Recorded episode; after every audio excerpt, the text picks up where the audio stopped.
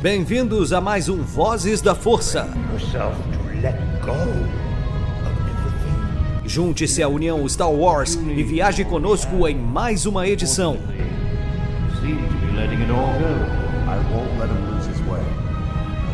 Seja também a fagulha que manterá a chama de Star Wars acesa por muitos anos.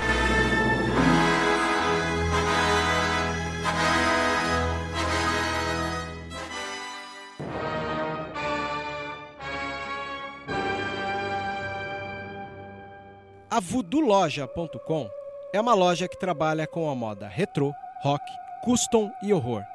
São 11 anos da cena alternativa. Se você não conhece, visita lá. Tem no Instagram Voodoo Loja, uma das melhores lojas e parceira nossa. Isso é rock and roll puro.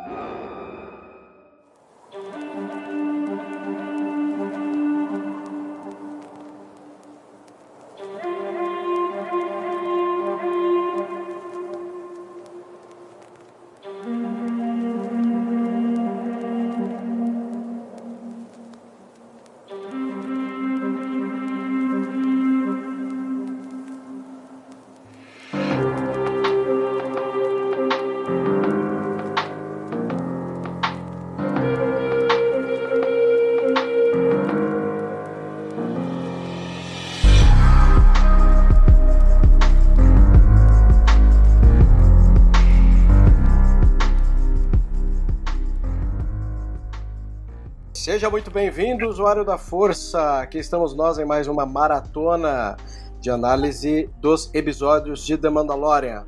Para variar, tem aqui ao meu lado JP Reves, da página Star Wars Storyteller. JP. Opa, e aí pessoal, aqui é o JP.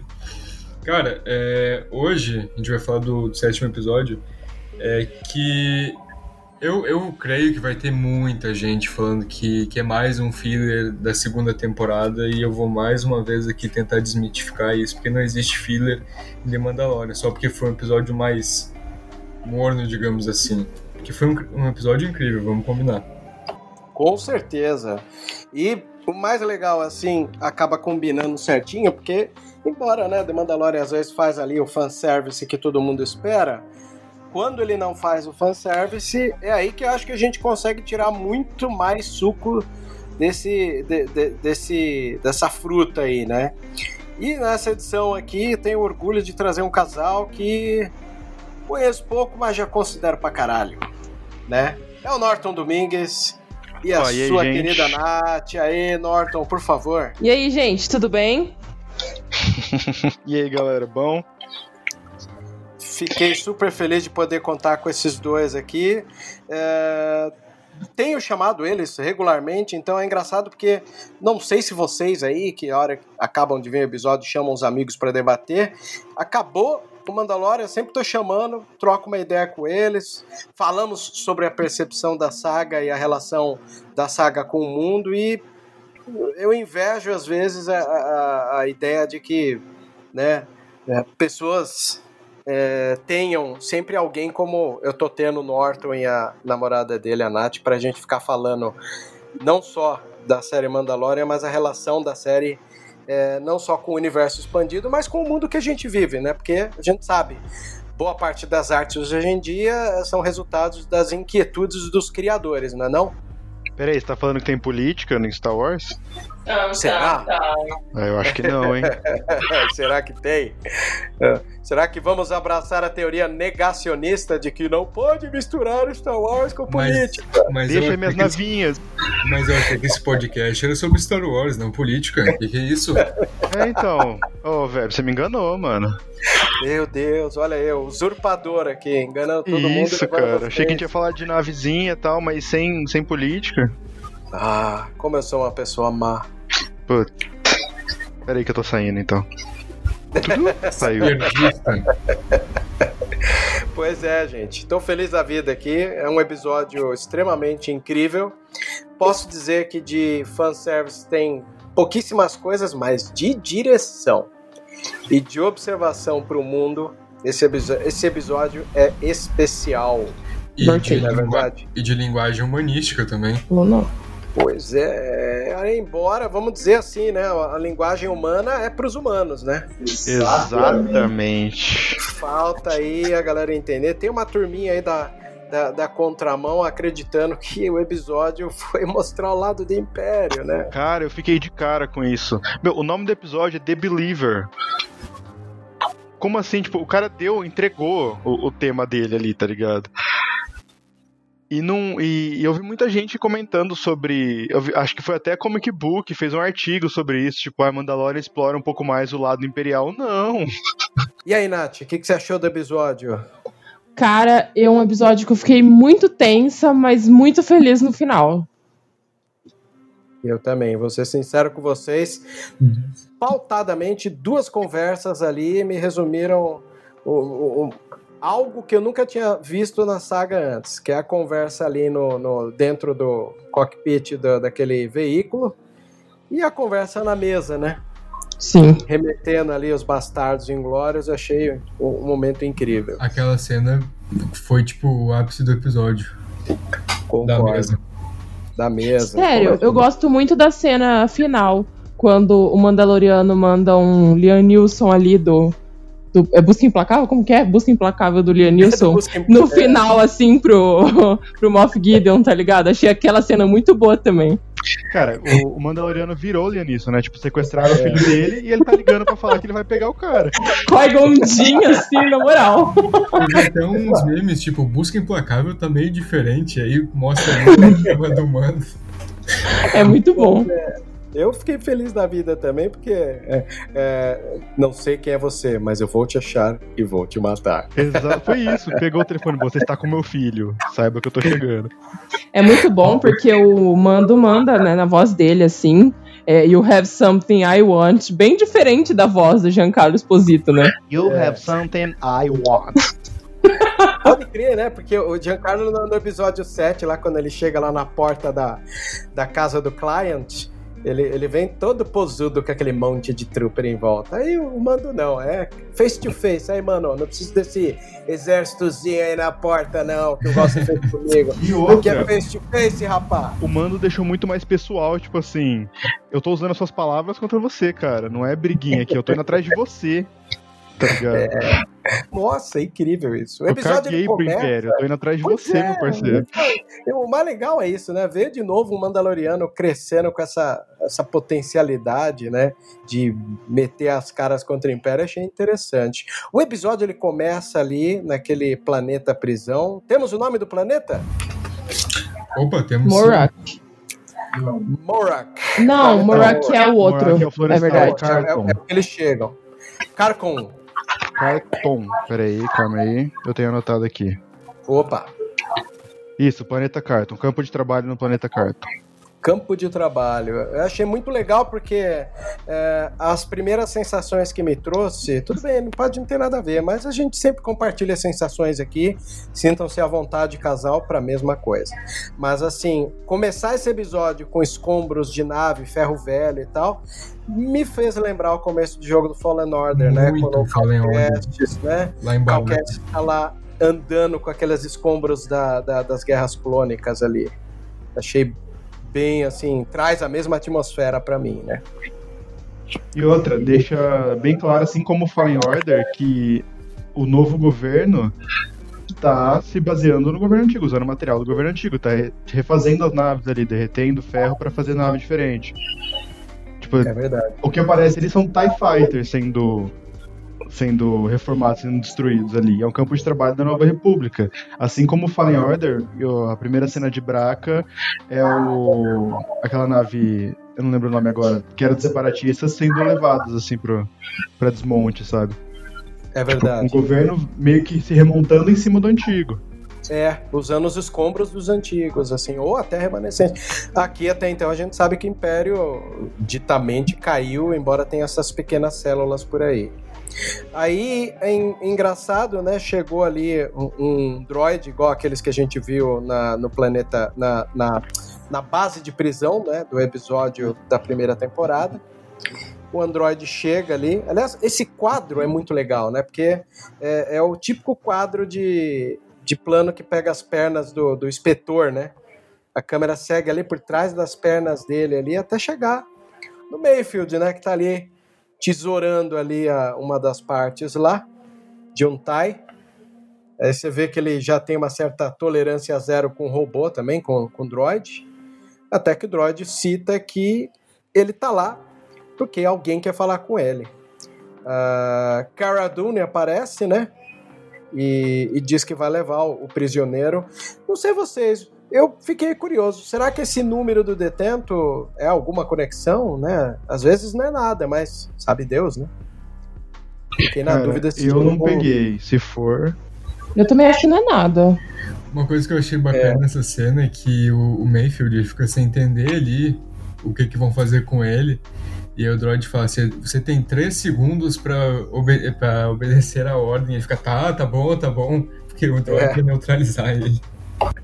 Já ligou até o bastão ali.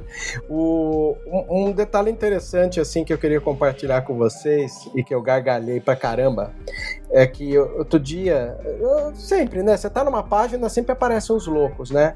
E o Fer, o Fer Skywalker da Sociedade Jedi me chamou outro dia em off e falou assim: mano, olha esses loucos. Falei, o que, que foi? Ele me mandou um print de um cara que mandou uma foto do Android do primeira temporada, igual esse aqui que tá na prisão ali. E o cara falou assim: não, porque esse episódio é de esquerda, porque tem Android, não sei o que. Eu falei, qual é a relação, Fê? Pois é. Eu falei, cara, sempre, né? Sempre. sempre. Sempre surgem uns loucos assim. Eu falei, qual a relação, Fer? Ele falou, não sei, coisa de louco. Aí, obviamente, eu peguei, compartilhei com o Pedro Sa Said, né? Qual era a página do Pedro, o, o JP? Mundo Star Wars do mundo Star Wars, do canal, e o Pedro, ele é um sociólogo, ele estuda, ele é um carioca lá, sociólogo, e um dia eu comentei com ele disso aí, falei, ah, o que, que, tem a ver? Você sabe achar se tem o porquê que alguém olha para esse Android e, e, chama ele de esquerda? Ele falou, cara, não sei. Eu sei que depois que essa história ocorreu, ele me chamou na sexta-feira, falou, oh, aquele maluco lá que apareceu na sua página falando que o Android é de esquerda, agora o cara vai voltar, fica preparado. Eu falei, por quê? Não, Android que solta preso é o quê? Android de esquerda, você a gargalhar. Faz todo sentido isso, né? Aí pensa assim, a nova república tá soltando bandido. É, você vê que coisa. A xerife da nova república tá soltando bandido. Esse é que é o melhor. É que é o melhor, né? Ainda dentro da doideira propensa. Mas aí a câmera gira, a gente tem ali um plano geral, né? Com uma câmera abrindo um grande ângulo e a gente vê a Slave One lá no fundo, no meio dos escombros camuflada, né? Porque ela também não é tão bem pintada assim, né? E ela leva o Mayfield até lá e sai o Boba Fett. de armadura pintada. Exato. Martelinho de ouro, gente. Vocês viram? Passou o martelinho de ouro ali, hein? Cara, e e por isso que ficou aquele meia boca ali, né? O cara teve duas horinhas pra pintar, pintou igual quando você pega o carro e taca tinta de parede no carro, tá ligado? Pode crer, cara. Comprou spray na loja de bricolagem, né? Oh, Maldade, eu achei que ficou boa a pintura, pô. Achei que ficou legal. Toda hora eu viro pro, pro JP e falo, JP, é por isso que a gente precisa ter sempre uma presença feminina aqui no podcast. Porque é a mulher que vai dizer, não, tá legal. Opa, Pô, tá bom. É que assim, ele esqueceu de passar ali um finalizador depois da tinta, mas assim, ficou bom. Vai descascar rápido, tá, galera? É. Mas, mas, mas, ficou da hora, eu gostei. Ficou bonito, né? Achei engraçado que nessa hora o Mayfield ele olha pro Boba e fica estático. Tá né? Porque ele acha que é o Mandaloriano. Aí ele, na hora que quebra o gelo ali, ele fala: Ah, achei que era o outro cara. Ele vê o mando descendo. Vê o mando descendo, assim. É muito é... bom porque você vê o medo na cara, estampado na cara dele, né? Tipo, mano, esse cara vai voltar e vai me matar. É, é muito bom. Tanto que ele e... fala isso, né? Fala até, e assim, foi muito engraçado. Acho que foi com o Norton mesmo que eu tava comentando. É, que para nós é irônico ver um cara de stand-up comedy, né? e atuando assim, né? E se eu não me engano, até você me recomendou outros caras do stand-up comedy, não foi, Norton? Cara, eu acho que a única pessoa de stand-up que eu sei que, que participou foi a Pele, lá de Tatooine. É, né? Ela, ela é comediante, por isso que ela manda bem daquele jeito pra caramba com o timing cômico dela, com o Dr. Mandíbula. Nossa, achei aquele incrível, cara. E fora essa brincadeira dela parecer a Tenente Ripley, né? Com aqueles cabelos É verdade. É muito legal isso. O- Mas chega, né? o- Pode falar. O, esse começo é que na verdade o- a estrutura de The Mandalorian tá se repetindo mais uma vez, né? Agora a gente tem o Esquadrão Suicida de novo. assim como na primeira temporada. Só que esse Esquadrão Suicida é um Esquadrão Suicida gostável, né? Mesmo É o verdade. Mayfield, assim. O Mayfield ele faz o papel do canastrão. Tu falou que, o, que, é, que esse Esquadrão Suicida é gostável, e um dos pontos altos do episódio é justamente isso, isso, porque humanizam o Mayfield, sabe? Tu começa a gostar dele depois desse episódio. Sim, e é, é isso que eu acho, porque querendo ou não, tem, tem o- os arquétipos ali bonitinho, né? Então o Mando tá como líder, o Boba é o velho músculo experiente, a Fennec é a atiradora e a Kara é o tanque. Aí sobra o Pô, Mayfield não ser o, o notar. canastrão, entendeu? O O Mayfield é o cara, ô galera, vamos resolver na conversa. O grupo fechou ali certinho, sabe? O, o Suicide Squad mesmo. Entre o título, que a gente até achou um dos títulos mais inteligentes que tem, que é The Believer, né? Veio aqui com o nome de A que Acredita, né? A pessoa que acredita, não sei. Por fim, rola uma conversa entre Mando, a Fennec, o Mayfield e a Karen, enquanto o Boba tá pilotando. E, detalhe, hein? Esses interiores da, da Slave One que a gente não tinha, mostrando até a parte girando ali, pra mim foi inovador. Não sei vocês, mas pra, Pra mim sempre foi. chama atenção, né? É, Eu não sabia que era tão, tão, tão tinha um espaço tão, tão grande ali dentro. É legal porque eu já vi muita gente confusa ali com, o- com a Slave One, tipo, o jeito que ela decola, que, que ela aterrissa. Eu já vi muita gente se perguntando como que ela é por dentro. E foi legal ver isso nesse episódio. É, e a gente vê até lá na frente, uma hora lá que, a- que ela tá escondidinha e o, e o Boba ele tá meio que deitado, né? Porque a pilotagem dela, ela levanta, né? Então, de fato, é uma nave diferente de se ver. E- pô, eu achei isso muito legal da, da, nave, da nave do Boba, porque realmente, para pra pensar, em animação mesmo, que, que a gente viu em outros filmes que a gente viu a nave dele, você não sabe como que funciona, porque todas as naves, elas, do jeito que elas pousam, elas saem. A dele é totalmente diferente. Ela fica girando em todos os lados, assim. E eu gostei que ele fica deitadinho assim e depois ele fica em pé. Eu achei isso o máximo. E mostrar isso pra mim foi demais.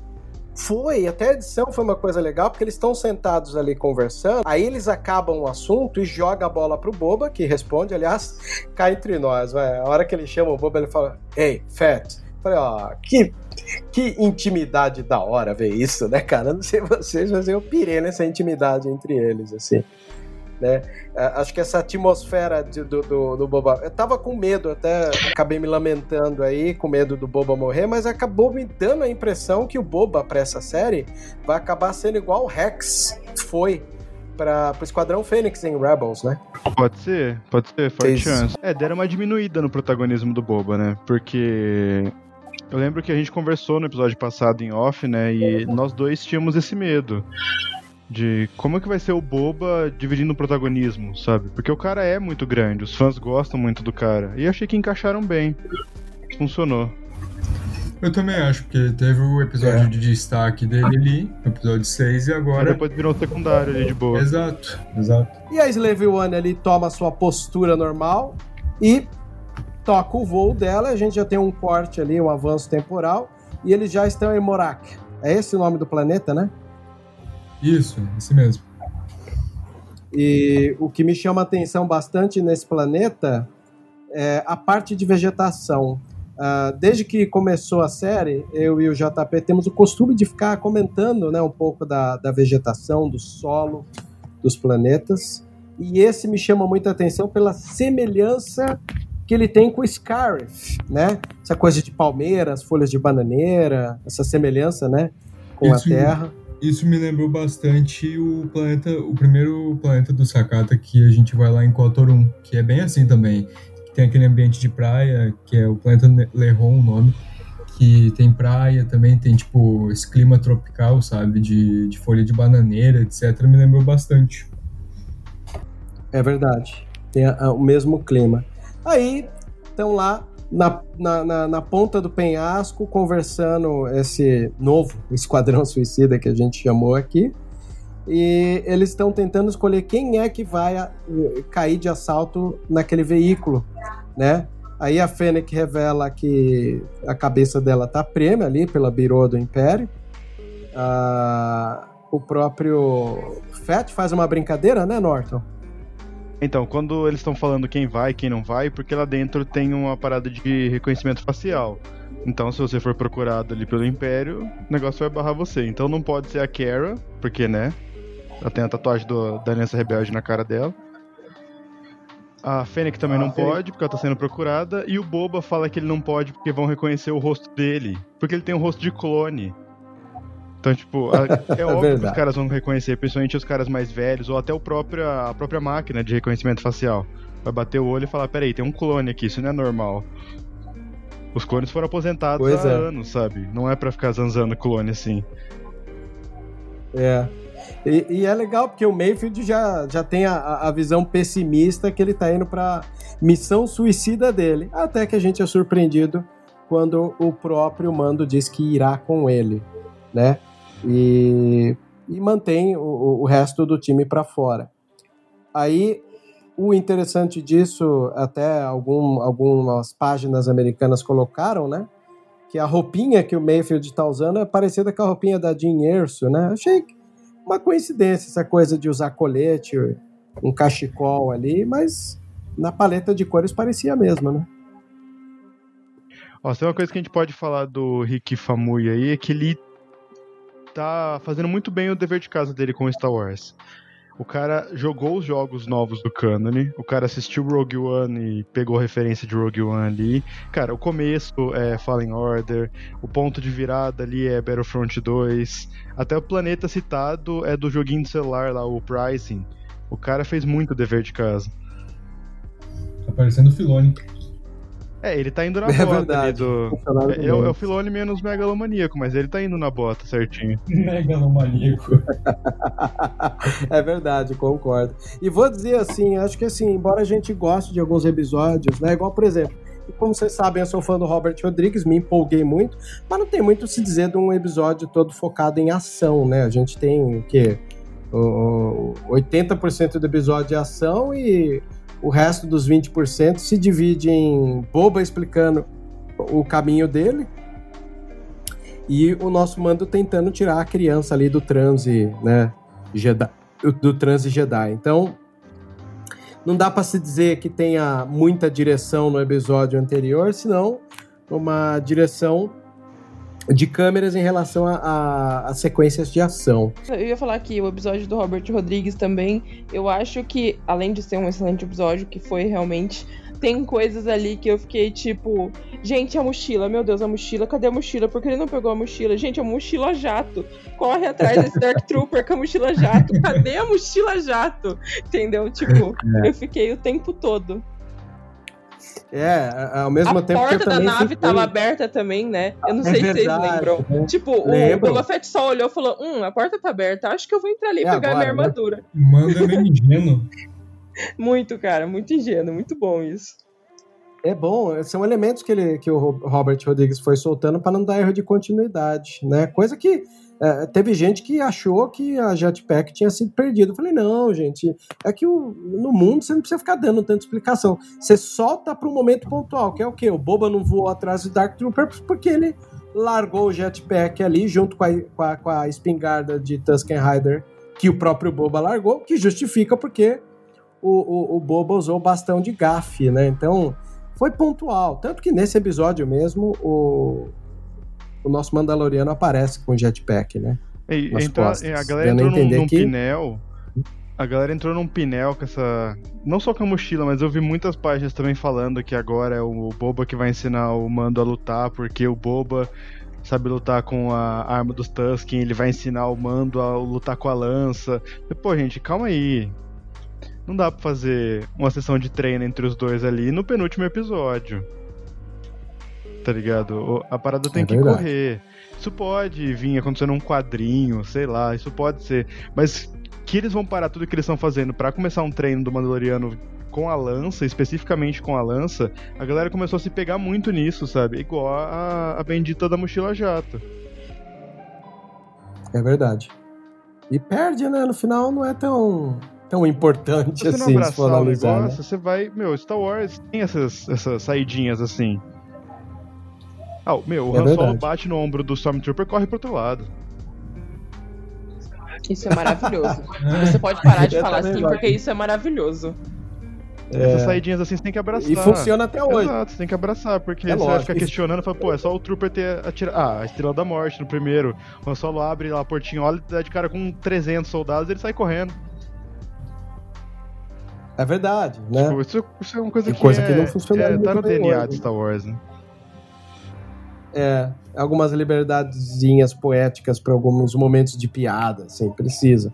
Ou não precisa explicar exatamente tudo, que é o que também, eh, às vezes eu noto, que é o que você falou, a galera pira, né?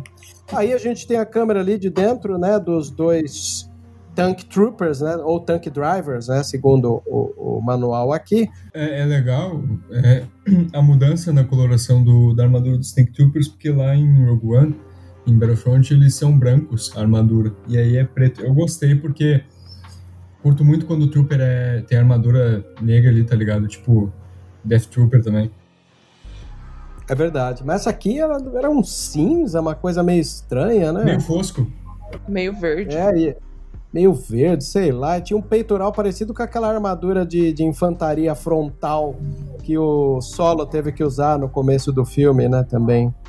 É uma armadura que não resolve porra nenhuma, parece, né? É, deu a entender que é uma armadura, armadura pra lama, né? Igual do Han Solo, que ele estava lutando É. em Mimban, é tipo inteiro de lama. Deu a entender isso. Pois é.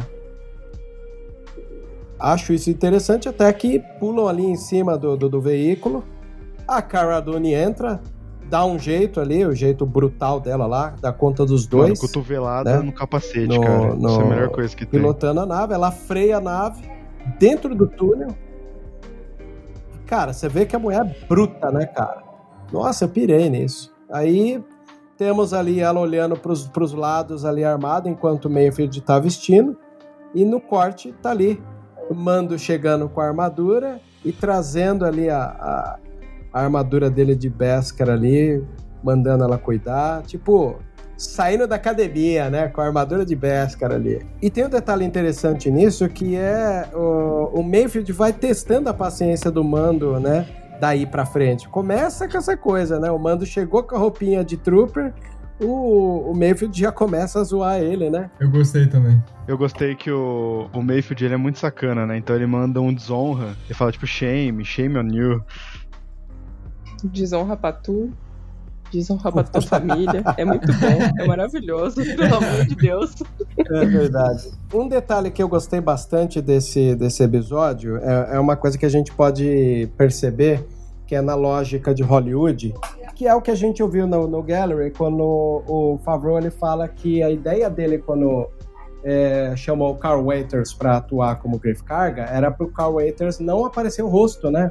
Eles usariam um capacete, alguma coisa do gênero, e com certeza os agentes pesaram, né, do, do, do Filone para falar, meu, na boa, acho que o Filone Favreau, ó, na boa, não, não deixa o cara sem aparecer o rosto, né? É a velha história que a gente tem de Hollywood de que bons atores ali, é, você não tampa o rosto deles. E a um dado momento aí do capítulo, o Mayfield, ele tira o capacete, né? Ele diz que não consegue enxergar nada, rola uma piada interna, que toda a armadura não enxerga, e não enxerga mesmo. Isso eu confirmo porque nos cosplays você não consegue nem olhar, tanto que tem que tomar cuidado para não atropelar criança quando tá andando em evento. Puta que triste isso. É complicado. Eu já atropelei criança com armadura Meu de Deus do Storm céu. já. É, vergonha. Shame. Já que vocês estão falando de shame, eu vou dizer. Andar de armadura tem que ser cuidado total, senão você sai derrubando crianças em evento. E vira o vilão mesmo do rolê. Mas aí ele tira ali e tem um momento bem legal, assim. é, sou muito fã de alguns filmes que mostra ah, o resultado de guerrilhas pontuais. Aí eu acabo ressaltando filmes como Hotel Ruanda, o Beasts of No Nation. Até recentemente a Netflix fez um, dirigido pelo cara que dirigiu os dublês dos filmes da Marvel, um que chama Resgate, né, que vai mostrar como é ah, uma cidade que está em guerra. Aí essa, esse veículo, né, que chama Juggernaut, aí tem o nome de Juggernaut, e passa pelo primeiro veículo explodido, dando alusão da, dessa, dessa situação, eles dão uma freada, toca ali aquele, aquele sino da, de que eles estão passando, e aí a gente tem o primeiro contato com a pobreza local. Aí, obviamente, a gente sabe o quanto o mando tem esse apelo em olhar uh, uh, as pessoas sofridas. Há uma troca de olhar entre ele. Aliás, um plano muito bonito, hein? Esse, esse olhar entre ele e a criança que observa ele lá de dentro do veículo, né?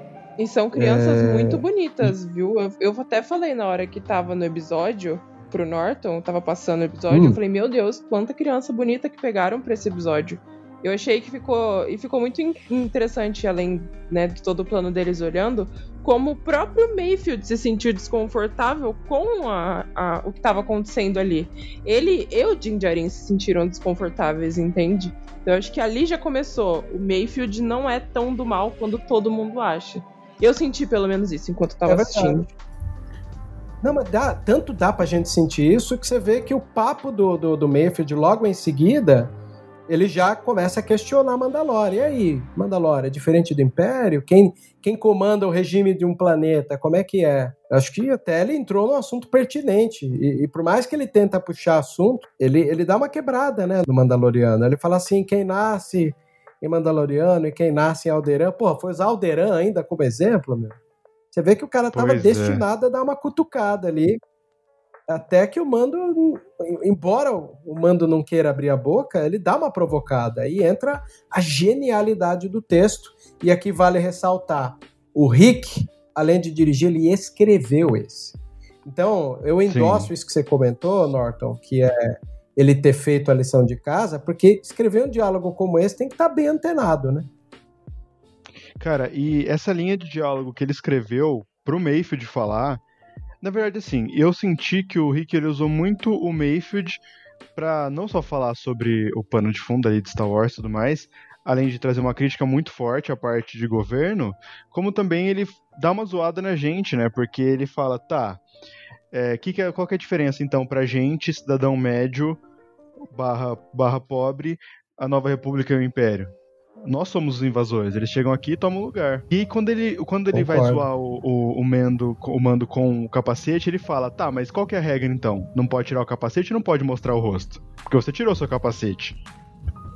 Você já tá com outro capacete, mas aí você não mostrou ah, o. Ah, é verdade. Ele relativizou, é verdade. Ele relativizou, pegou uma brecha da fé. Exato. Tipo, né? essa, do credo, pra mim é a magia do The Believer. Tipo, é o Mayfield. Ele tá questionando as crenças, questionando a, a, a crença cega, no caso, né? A crença fanática, assim, sabe? Independente do que seja, seja fanático pelo Império, pela Nova República, por Mandalore. Fala, tá, mas e aí, você quebrou a regra, e agora? Como é que. Tava questionando as crenças. É, e... E ele fica quietinho, mando, né? Até ele vira assim, parece que suas regras mudam quando você fica desesperado. Quebrou, quebrou, quebrou. a regra, quebrou a regra. Olhou para um outro viés até, né? Quando ele vira e fala assim, parece que você quebra as regras quando fica desesperado, é o que é? É meio que o Mayfield jogando na cara dele, falando assim, ó, por causa do gurizinho lá, você abandonou seu credo e acha que me engana quando diz que não pode tirar o capacete, porque se tirou o capacete, não é o fato de eu não ver teu rosto, né? que tira a ideia de se tirar o capacete. Meu, genial. É uma linha de diálogo do Rick, assim, absurda. É uma relativização. Eu acho que para um personagem como o Mayfield relativizar a fé do Mando e o Mando ficar quietinho, é um quê, né, dessa coisa de quem já passou por isso, né? Fala dos limites, de respeito. Quero ver como que o fandom vai, vai reagir a isso, né? Porque isso é uma coisa que a galera tava muito em cima. Toda essa, essa fita do This is the Way e tal. E na verdade, assim, a galera tava muito em cima, mas o, o John Favreau já tinha deixado bem claro que, que os caras eram fanáticos religiosos. Ele só precisava, tipo, mostrar isso literalmente. Aí agora eu quero saber como que a galera vai achar isso, porque justamente o que a galera vai achar disso, né? Porque justamente tá vendo uma quebra dessa crença do This is the Way. E outro, outro diálogo que eu achei legal foi na hora que o Mayfield tava dando essas cutucadas no Mando, e o Mando pega e fala, ó, é que o, o Mayfield fala que na verdade eles são muito parecidos, eles dois ali, e nisso o Mando se vira para ele e fala a primeira coisa, né, que, que ele falou depois de ficar um tempão calado, que ele disse, só pra deixar claro, eu e tu, a gente não é igual e nem parecido em nenhum aspecto dele. Nós dois somos sobreviventes, sabe? Eu achei muito legal essa linha de diálogo também. Outra coisa, então, isso é uma coisa que eu preciso falar duas coisas sobre essa linha de diálogo. Primeiro, sou muito feliz que o Rick colocou isso na boca do Mayfield, porque realmente o Mayfield é o cara mais vividão ali, mais malandrão, é bem importante ele falar isso, mas convenhamos que isso deveria ter saído da boca de outra personagem chamada Sokatano, tá? Esse, esse questionamento de crença tal, poderia, era para ter saído da, da boca dela, tipo, ó, a Ordem Jedi era uma coisa cega, era uma coisa que, que, que era totalmente de restrição, essa é uma linha que era pra ter saído da soca, mas pelo menos essa linha surgiu, então eu já acho isso bom. Titio Dave Filoni não ia deixar a Soca falar assim, né?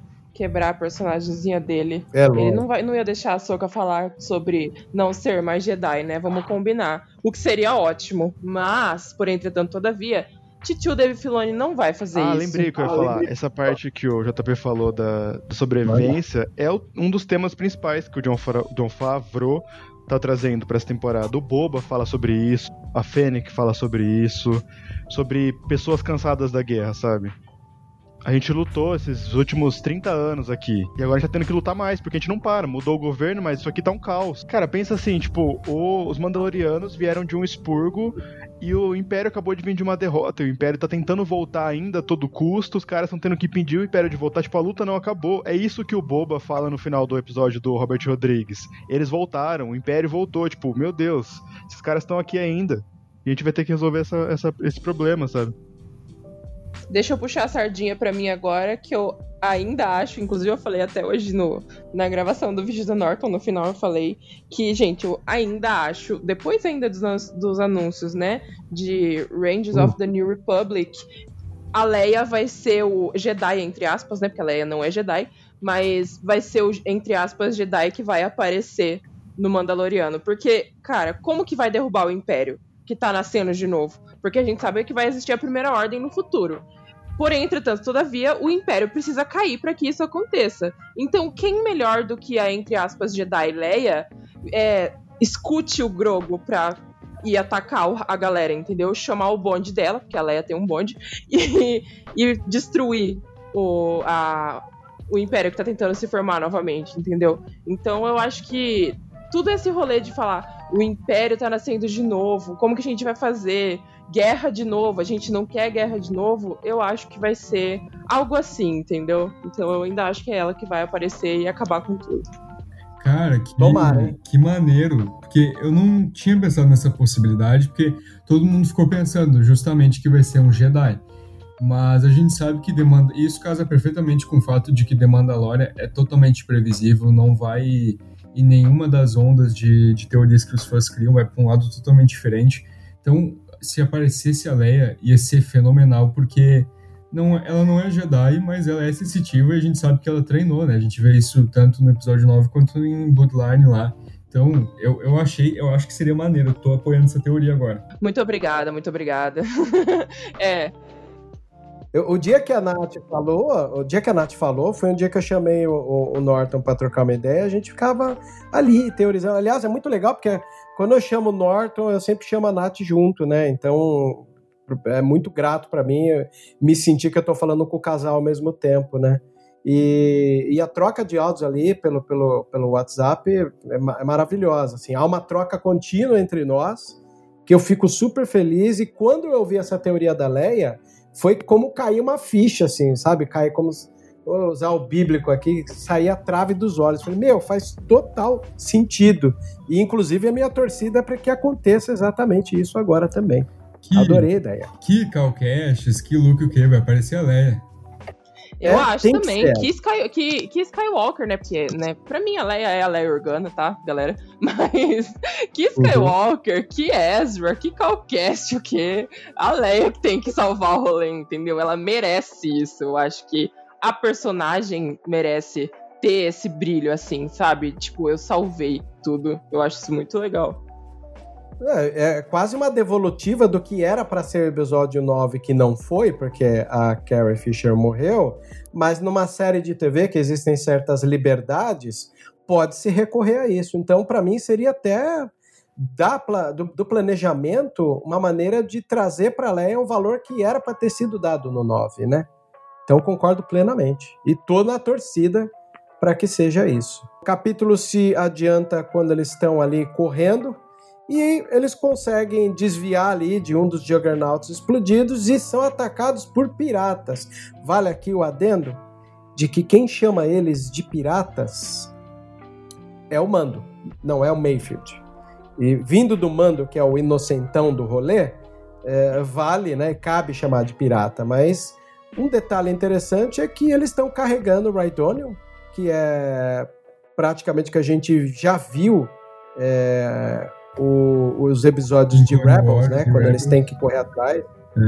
É, é, é, é um, é um material de, de, sei lá, além de combustível explosivo, bem comum no universo, né, do, do de Star Wars. Old, e aí, aparece, uma, aparece uma expansão de The Old Republic também. Mais uma vez, é, o, Rick mostrando que, que fez a lição de casa, né, Norte? Não, e ele fez a lição de casa magistralmente, assim, o cara tá conseguindo achar um meio termo, sabe, do fanservice absurdo com a história andar e trazer novas camadas e tal. O cara tá mandando muito bem. Ele e é. a Deborah Show, pra mim, são os, as grandes, os grandes destaques de The Mandalorian. São. Sim, mano, cara, quando eu assisti o Disney Gallery, ela, ela e o Rick Famuyiwa foram os que eu mais gostava de ouvir falar, sabe? Eles dois e a Bryce Dallas. Mano, eles falavam de uma forma muito bonita sobre os bastidores ali do episódio episódios. Nossa, o, o, JP, eu ia falar isso agora. Deem biscoito direito pra Bryce Dallas, porque o meu episódio favorito é dela. Ela é incrível para mim, assim. Sim. A direção dela é perfeita com a Bocatã. É, tipo, muito bom, muito bom mesmo. E é legal que ela é fanzaça mesmo, ela fala toda empolgada lá na mesa. Eu gosto bastante de pensar que a, a Bryce, igual por exemplo no, no Gallery, há um, um, dado momento lá que o, o Favreau ele endossa, ele fala assim: você, Bryce, dirigiu mais difícil. E me caiu a ficha depois, porque é verdade, né? Enquanto eles usam o, o volume, né? O nome do estúdio que eles têm, para gravar os outros episódios que tinha provavelmente poucas coisas, o episódio da Bryce é aquele lá que ela vai dirigir pessoas, e uma quantidade de pessoas naquele episódio de homenagem a, aos Sete Samurais. E, de novo, um outro episódio incrível que é o da aparição da Bo-Katan. Então, é, o ritmo de evolução dela é gigantesco. Então, vamos biscoitar sempre Bryce Dallas Howard. Né? Aliás, muito obrigada, muito obrigada. E aliás, foi ela também que notou lá no Disney Gallery que o, o volume, o, volume era a chamada garagem do George Lucas, que ele fala lá, que ela diz, ah, o George Lucas antigamente dizia que no futuro a gente ia poder fazer filmes na nossa própria garagem e as pessoas iam achar que foi feito a quilômetros de distância pela qualidade. E ela fala, o volume é a garagem do George Lucas. E ela fala com propriedade, né? Porque filha do Ron Howard viu quase tudo sendo feito Sim, Ron é. Howard, esse que para mim, né, indiretamente foi relembrado essa semana na, no anúncio dos filmes e anunciou a série de Willow. E o primeiro longa, né, de Willow na, na Terra da Magia, de 88, é um filme do Ron Howard. Então você vê que né, tá tudo ali no mesmo universo. Retomando, com a chegada ali dos piratas por cima do veículo, obriga o nosso querido Mando a subir, aí vira praticamente um filme de faroeste, Vale lembrar aqui que no filme do Solo, a minha sequência favorita é justamente aquela treta em cima do trem. E quando isso se desenhou nesse episódio, aí eu bati as mãos assim, esfreguei é agora que vamos relembrar mais filme de faroeste aqui. E fica aquela narrativa dividida em três: o Mayfield tentando controlar o Rydonion e pilotar o veículo, o Mando no topo tentando bater nos que ele a chamou de pirata, e esse povo local que salta para cima do veículo, não para roubar o Rydonion, eles queriam explodir o Rydonion, o que torna o posicionamento deles com essa atitude muito mais ousado. Não é verdade, ô Norton? Você que até que ressaltou isso no, nossa, no nosso bate-papo. Eles não queriam roubar, eles queriam explodir. Pô, mais do que isso para mostrar que um povo está irritado com o domínio imperial local, não tem, né? Então, os caras estavam muito bem armados e era, tipo, tudo granada. Tanto que os caras lutam contra o mando na mão. A parada é a granada no, no tanque de Rhydonium, entendeu? Os caras não têm arma de fogo de longo alcance ali. É, é, é muito um ataque contra o Império mesmo. É que calhou, obviamente, né? Por, por questão de da história andar. Deles atacarem ali o último, o último Juggernaut que era dos caras. Mas aparentemente os ataques vêm ocorrendo e o Império sabe, e o Império não tem mais essa força e nem pode se mostrar tanto assim para tomar alguma atitude. Então, eu acredito que não sejam piratas mesmo, porque não, era, era roubar o Raidonium e levar o Juggernaut embora. Desmontar o Juggernaut, sei lá, mas todos os Juggernauts que apareceram, eles foram destruídos. É claramente uma briga local contra o, opressor imperial. Nossa, achei genial. Isso tudo É de pano genial. de fundo, né, cara? Tipo, bem, bem Sim, sutil, é assim. Verdade. E é uma sequência longa disso, né? Deles pulando lá em cima. Aí há um detalhe interessante que eu fico imaginando o, quanto, o quão automático o mando ele age numa briga de jogar a responsabilidade para armadura, né? E ele jogou dessa vez e a armadura foi despedaçada ali numa briga de bastão, né? É, fica meio que nas entrelinhas. Quem parar para observar, para observar, vai notar que o, o Mando, em, em certo ataque de corpo a corpo, tentou jogar a responsabilidade na armadura que despedaçou ali numa briga de corpo a corpo com três. É, eu queria falar um negócio sobre a briga é, que eu percebi, né? O episódio lá do Robert Rodrigues é muito bom a parte em que o Boba tá com aquela arma dos Tusken lá matando Stormtrooper, porque pra mim matar Stormtrooper é uma das melhores coisas que você pode fazer em Star Wars. E ele tá quebrando o capacete de Trooper. E o capacete do Trooper parece ser feito com uma parada tipo porcelana, sei lá do que que é feito aquele negócio.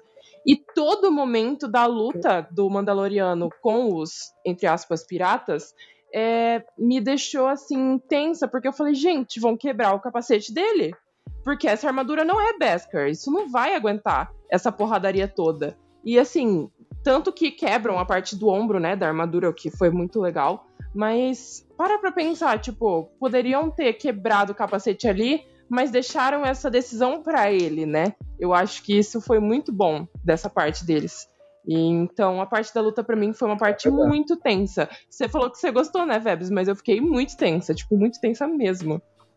Nossa, eu adorei essa sequência. Uma porque me lembrei do filme do Solo, e outra porque mais cedo, antes de eu gravar o podcast, eu participei da análise com o Denis, o analisador, e lá o Alessandro Bob, que é da turma do, do- do- dos amigos do canal do, do analisador, ele falou que essa sequência parecia game porque era primeira onda, segunda onda, e, e cada vez que vinha mais ondas desses aliens. Aliás, você foi da guilda das 5 da manhã também ou não? Porque aí tá Sim. perdoado, né? Sim. Ah, normal. A guilda das 5 da manhã. É legal, o JP falou isso. Na verdade, isso começou com páginas distintas de Star Wars que se falam. E a gente teve isso com o canal do Mando, com o Lucas do Insta Wars, que é o que a gente começou a chamar de Guilda das 5, que é a galera que acorda às 5 da manhã para ver o episódio na hora que sai, né? Eu confesso para vocês que os outros eu consegui acordar às 5, mas esse eu não consegui, porque eu editei um podcast que a gente fez às pressas sobre os anúncios de série e nem o despertador me levantou, sério mesmo. Nossa, Vebs. A, a gente é muito preguiçoso, eu e Norton. É, A gente não acorda, não. A gente, a gente assiste no dia seguinte, né? Às 10 da manhã. A gente acorda, assiste, vai almoçar, fica teorizando, volta, se Ah. arruma e assiste de novo pra poder fazer o, o roteiro. eu vou confessar um erro que eu fiz aqui. É, é, eu também só vou confessar porque a, a- a- a Nicole não, é- não escuta meu podcast, mas assim, é, dessa temporada, boa parte dos episódios eu consegui segurar esperar para assistir com ela, mas teve dois aí que eu não tive como, né? Que eram os das 5 da manhã. Aí eu assisti, aí ela chegava do trabalho, né? Porque ela é fisioterapeuta. Ó, cheguei, vamos ver o mando? Falei, vamos.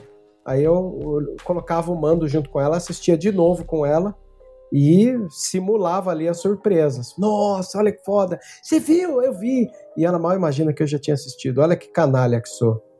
Ai, Tadinha. tadinha, tadinha. Porque eu obrigo o Norton a assistir comigo, tá? Porque eu acordo na hora pra ele assistir comigo, porque ele fica até tarde editando, né? Aí eu Sim. falo, não, vai acordar e vai assistir comigo agora, porque eu quero ver isso. Fica ansiosa, né? Normal. Eu fico. E esse, e esse episódio específico, né, tinha saído os anúncios da Investor Day. Então eu fiquei até 6 horas da manhã fazendo vídeo pra conseguir lançar ele naquela sexta-feira ainda. Então não tinha nem como acordar cedo pra assistir esse episódio. Pois é. 6 horas da manhã Foi- eu tava subindo. Eu tava subindo vídeo no YouTube, não tinha como não. Eu me despedi do JP indo deitar rapidinho pra ver o episódio, era 4 da manhã. Falei, JP, 4 da manhã, tá aqui o podcast, tá no ar, divulga aí que eu vou dormir. Ah, até parece. Quando o meu celular despertou, eu não sei se vocês viram, essa semana vazou um meme engraçado, que é um indiano batendo num, num, num, num tamborim e um gatinho dançando, assim. Muito bom. Aí tá assim, esse. Muito bom esse meme, né? Aí tá assim, esse sou eu quando, meu, quando eu tô cansado e meu despertador toca e eu, e eu sonho que a música tá no meu sonho, né? Aí você acaba não levantando, né? Aí é, foi o que aconteceu comigo. Acho que eu tava tão cansado que quando o despertador tocou, bem provável que eu dancei deitado, mas não, não acordei. Mas voltando no episódio ali, né? Eles estão ali cuidando das ondas. Há esses momentos aí que, que a armadura né, quebra. E, e tem um momento em especial que o, o, o Mando desvia do bastão e bate num cara que vai cair e o próprio dito pirata segura o cara para não cair. Eu achei isso tão não usual, né? Bem difícil isso acontecer, né? Mas aí eles imobilizam, né, o, o Mando ali um dado momento ali que, pô, encheu de cara em cima e por mais que ele jogue os caras lá embaixo, é, eles conseguiram derrubar o cara, coloca ali a granadinha, né? É, o Mando consegue se livrar de alguns, corre, pega a granada e joga ali, explodindo duas pequenas, pequenos flutuadores ali. É, até a explosão arremessa ele um pouco, né? E ele, você vê, ele tá cansadão já. Foi a treta que ele não teve com, com muita gente. E vem ali atrás muito mais é, desses flutuadores com, é, com as pessoas na granada e eles já estão chegando na entrada da base. E essa edição, né, que é o Mayfield pilotando, ele ali em cima tretando e mais é, nativos chegando, é uma edição perfeita, né? Porque ela cria um ritmo que deixa essa sensação de desespero que a, a Nath sentiu aí, né? Até que nunca, né, a gente imaginava que TIE Fighters seriam tão bem-vi- bem-vindos, né? Como eles chegando ali e atirando, né? Ô, Vebs, é, eu queria falar um negócio sobre essa parte dos TIE Fighters, é, que eu acho que foi muita sacanagem do Império, mas, né, já era de se esperar, porque é o Império, que todas as outras pessoas, que os outros troopers que estavam levando é, a carga, né, de Rhydonium, explodiram, certo? Se isso começou a acontecer, o que você pensa? Pô, vamos lá ajudar e parar essa galera que tá explodindo. O que que tá acontecendo? Vamos lá ajudar e destruir quem tá destruindo. Mas não. Eles só fazem isso, e eu acho que até que o, a pessoa que dirigiu, esqueci o nome dele agora, é, esse cara que dirigiu, ele abriu o plano e mostrou que o, o Mando e o Mayfield estavam muito perto de chegar na base onde eles queriam chegar. Só por isso que os TIE Fighter Sim. foram atirar nos supostos piratas. E isso é muita sacanagem, porque eles podiam ter feito isso antes, entendeu? Porque eles avisaram, falaram, ó, vocês são Concordo. os últimos. Por que eles não foram lá, entendeu? Mas eu acho que essa parte dos, dos TIE Fighters foram mais pra, tipo, olha, o Império, como eles são incríveis, eles estão lá ajudando. Tão nada, eles não foram ajudar antes, entendeu? Foi, só tava na porta, né? No final, se você tirar a nave ali da base pra atirar quem tá na porta, não deve ser uma coisa tão ousada, né? Exatamente. E, e isso despertou até uma das coisas que achei legal, e pontualmente, como a gente falou, assim como ah, deixei o jetpack aqui, a porta do, da Razor Crest estava aberta. O que, que aconteceu nesse momento? Você já situa o local que a Fennec e a Cara Dune vão ficar. Porque com as explosões elas vêm para ver o que, que é e já fica ali no local escolhido, né? O, o lugarzinho de camperagem para ficar ali só de sniper. E, meu, convenhamos, hein? A melhor dupla da série. O Rick deixa bem claras as posições, né? A, A Fennec fala: Bom, eu vou cuidar dos antiaéreos, você fica de olho aí pra matar o Stormtrooper pra eles subirem quando eles forem sair, e o Boba vai ficar esperando. O Rick deixa bem, bem as claras, assim, o que cada um tá fazendo. Sim, delineou a- a- as funções de cada um ali e foi o que aconteceu logo depois quando a gente vê. Mas eles chegam ali na base recebidos como heróis pelos Storms e pelos Short Troopers. Muito bom usar o Short Trooper. Aí volto a dizer, para nós que vimos ali é, a vegetação tropical que remete a Scarif, de repente no planeta tropical a gente vê Short Troopers. Então puta ato legal, né, da, do Story Group, talvez, ou até do próprio Rick Fumuiwa, em escolher os Short Troopers. Uma coisa que eu gostei muito é que na hora que saiu Rogue One no cinema, é, isso acabou refletindo em Rebels, né, que começou a aparecer Death Troopers, né, citar o nome do Krennic. Então, eu, eu fico super feliz quando a gente vê mídias novas reaproveitando é, designers que foram criados, né? Então, esses designs de Tank Trooper, de Shore, de Def, sendo reaproveitado em, em obras como Rebels e Mandalorian, é maravilhoso. Ao chegar na base, são ali recebidos e aplaudidos pelos soldados imperiais. Confesso a vocês que alguns soldados no meio do Império que não usavam roupas imperiais me deixaram um pouco confuso, tipo, tá, e essa galerinha aí, o que que é? Eu nu- nunca vi esse tipo de soldado, né, que tinha um, uns capacetes parecendo com o filme de 1917 ali do Sam Mendes. Estavam ali parabenizando e tal, né? Tem alguns troopers bem avariados, até que conseguiram chegar ali na- no local que era o tal terminal para colocar o cilindro e pegar as informações da onde estava Moff Gideon, né? Mas aí o, o, o nosso Mayfield dá uma arregada, porque ele vê que ali no fundo tem um oficial imperial que ele já cruzou em outros momentos. E aí o Mando é o primeiro a querer tentar, né, a sorte com os cilindros. Vale aqui também um, um- um detalhe que eu acho interessante é como eles estão no refeitório e como mostra eles isolados, né? Você vê, os oficiais estão ali, talvez seja mais alta patente, e ele fala, né, que, que o tal é, oficial é o Valen Hess. Esse nome é novo, né? Só tem na série, né? Não sei se vocês chegaram a ver. Eu fiquei até curioso. Esse nome é novo e eu acho que aqueles trocadilhos, né? Tipo, Violent, Violent Hess, entendeu? Tinha confundido ele com o ator que fez o Watchmen. Eu e a Bruna lá do, do grupo de spoiler. Parece. Pior que parece. Ah, é, então, o ator que faz ele é o Richard Brake, né? É uma cara de, de sórdido do cão, né? Nossa, Você vê muito que bom ator, cara. Que isso, que escalação. é muito sórdido, né? Que escalação. Aliás, eu tava comentando, né? No episódio lá da, da, da Boca Turn, a gente teve o Titus fazendo o papel de oficial imperial, que é um puta ator já da pá virada em séries aí que a gente viu. E agora tá aqui o Richard Brake, que, que eu me lembrei dele foi no filme Hannibal Origem do Mal e principalmente em Kingsman, né? Em Kingsman ele é o, o cara que faz interrogatório lá, né? E ele é bem caricato. Não à toa que vocês confundiram com o ator lá que fez o Rorschach, porque eles lembram mesmo, né? Essa coisa meio ruivo, barba rala, cinzas. cara de vilão, Nojo total. nojo total, é verdade. É muito nojo, né? Esses caras, oficial do Império. Nossa, ele dá um sorriso, Sempre, ele dá um sempre. sorriso nojento, cinza, assim, ó. Nossa, Cara, repugnante. muito bom. Meu. Muito quem apertou 17 na hora de votar. Exato! Muito, totalmente. Pelo amor de Deus, é um Minion, na moral, assim. Ele tem cara, ele, nossa, ele dá aquele sorriso Eu e ele fala de um jeito, um jeito, um- uma ironia provocativa, assim, que ele fica olhando pro Mayfield e fala: "O que você quer dizer com isso, Trooper?" E sorrindo ao mesmo tempo, cara, tipo cínico. Nossa, muito bom, velho.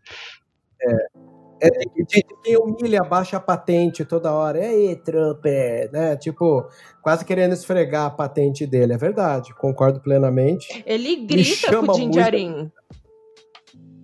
É. Ele grita e fala, qual é o seu nome? Tipo, cara, que isso? Fica quieto, mano. Essa sequência, se a gente elogiou o diálogo do, do, do Mayfield com o Mando dentro do, do veículo, aqui o, o, o Mando ele entra, tenta acessar ali o terminal, vê que não consegue, tira o capacete, né? puta do momento tenso aí, para nós que somos espectadores, foi caramba, ele tirou o capacete. E enquanto isso, Mayfield É. ali atrás, né? Ô, Pode ô, falar, Nath. Eu queria, queria dar uma menção honrosa aqui. Falar que Pedro Pascal, ele tá de parabéns em níveis estratosféricos maravilhosos, que ele entregou a atuação ali de maneira perfeita. Ele atuou verdade. ali o que ele não atuou a- as temporadas de Mandalorian inteiras. Ele ficou nervoso, cara. Eu suei junto com ele. E, assim, a hora que ele tira o capacete, ele fica meio olhando pro lado assim. O que, que eu tô fazendo sem capacete? É maravilhoso. Perfeito. Eu achei incrível isso porque. Ele até fecha os sente o olhos uma desconforto hora, do né? Tu sente o, o desconforto do Jin ali, tá ligado? Porque ele tá todo, tipo, duro, desconfortável, não tá andando direito porque ele tá sem, tá sem capacete, sente como se estivesse pelado, tá ligado? É, é muito bom isso. E ele, ele não sabe o que ele responde quando o oficial pergunta qual que é o seu número. Ele não sabe responder. Ele não sabe o que ele fala. É maravilhoso. O, o Pedro Pascal com aquela cara É, dele, assim, tipo, nervoso. É. Muito bom. Não é a especialidade dele, e ali é uma pergunta procedural, né? De todo superior. Né? Qual sua designação? Qual seu TK? Quer dizer, o cara tava lá para, além de tudo, fazer uma chacota com o subalterno, né? E ao mesmo tempo, é, meio que mostrar autoridade. É o famoso síndrome de, de síndico, né? De, de zelador, de porteiro, né? E, e fica um assunto meio delicado, porque o ator tem uma cara de sórdido, né?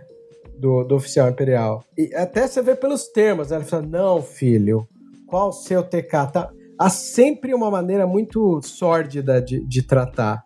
Até que o Mayfield chega ali, porque ele conhece os procedimentos do Império, e fala, né, que, que é o Tenente Imperial. Ô, Tenente, tá aqui, a gente andou aí. É uma tentativa de quebrar o gelo que o Mayfield faz. E quando parece que tá tudo resolvido, até ganhou o nome, ah, o número dele é esse, o nome dele é esse.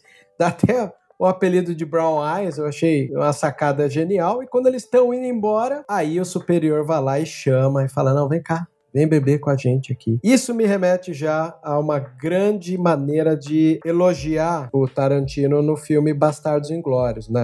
Pra quem não viu Bastardos Inglórios, a um dado momento tem um plano de colocar falsos nazistas para pegar uma informação. E eles, obviamente, vai- vão ter o azar de que esses falsos nazistas têm que ficar bebendo ali para tirar uma informação, até que os verdadeiros nazistas comecem a entender que alguma coisa está errada naquela atmosfera. E aqui o resto também chama os caras, dá um sorrisinho falso, chama para sentar, vai beber, e aí começa um dos maiores e melhores diálogos de toda a série The Mandalorian. É nesse momento que tem a. que a gente entende, na verdade, toda essa preocupação com a personalidade do Mayfield, né? Porque ficou meio assim, beleza, o cara é um canastrão, a gente fica o episódio inteiro achando que ele vai trair, só que ele vai sempre andando ali com o mando, tem umas conversas boas, pra chegar nisso, sabe? Pra você entender, ah, por isso que deram toda essa motivação pra esse cara, sabe? Pra chegar nesse ponto. O, o Valen Reis começa a falar, "Ah, a gente podia brindar aqui por saúde, a gente podia brindar por coisas banais, assim. Aí o Mayfield já poucos amigos, né, porque ele já tava surtando ali, falou, cara, por que a gente não brinda então pela Operação Cinzas? Aí o, o Valen Reis fala, ah, um trooper que Vixe. conhece sua história, todo canastrão, ei, que da hora. Aí ele fala, cara, não conheço não, tipo, eu tava lá. Não é conhecer, eu servi lá. Aí ele, ah, onde você serviu? Aí ele, Burning Com. Aí o Valentine fala, ah, tive que tomar decisões difíceis. E você vê o Mayfield ficando puto, assim, cara. A edição desse episódio, e vai, tipo, Mayfield é plano contra plano, Jinjarin. Plano contra plano, Jinjarin. Você sempre vê a reação do Jinjarin nesse, nesse bate-boca, cara. E Burning Con é, é interessante mencionar, como eu falei no, no começo do, do, do podcast, que o Rick Famuyiwa fez a lição de casa, porque Burning Con tá dentro da Operação Cinzas mesmo, só que isso foi aprofundado naquele joguinho de celular que é o Star Wars Uprising, que foi até descontinuado, mas ele faz parte do cânone, então... Gatilho, mano, porque eu adorava jogar. E inclusive foi lá também que surgiram os Dark Troopers do Canon que a gente viu. Isso, e aí, cara, trazer isso de volta eu achei uma menção legal, e Operação Cinzas é importante, é importante trazer isso pro, pro The Mandalorian, porque não tem como falar da volta do Império sem falar do golpe final do Império, né, contra a galáxia.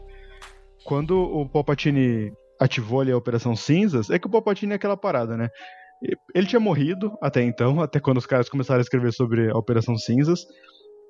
Isso ele deixou como um plano de contingência. Então, peraí, se eu sou o imperador, o império é meu, eu sou o império. Agora que não sou mais imperador, porque eu morri, no caso, transferiu a mente para Exegol e ficou preso lá, o império não tem mais que existir.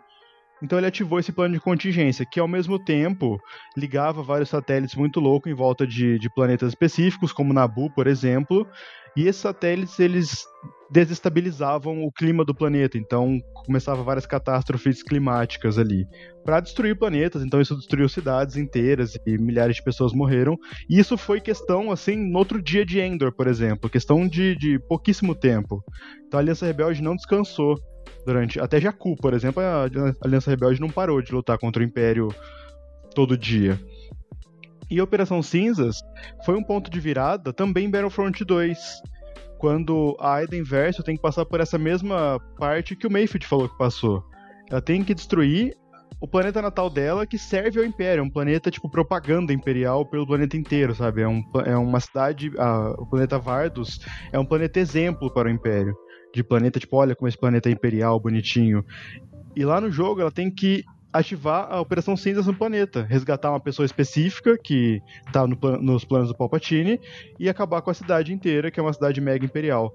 E ao mesmo tempo, a Operação Cinzas serviu como uma distração do Palpatine. Então, peraí, vocês querem caçar Imperial aqui, mas ó, Nabu tá sendo destruída lá. Enquanto a, a galera se preocupava em não deixar os planetas serem destruídos, eu, o Palpatine foi passando a galera por debaixo dos panos pessoas específicas que ele escolheu a dedo que depois iam criar a primeira ordem, entendeu? Ah, o pai do Hux, por exemplo, tá nessa, foi passando meio que por baixo, sabe?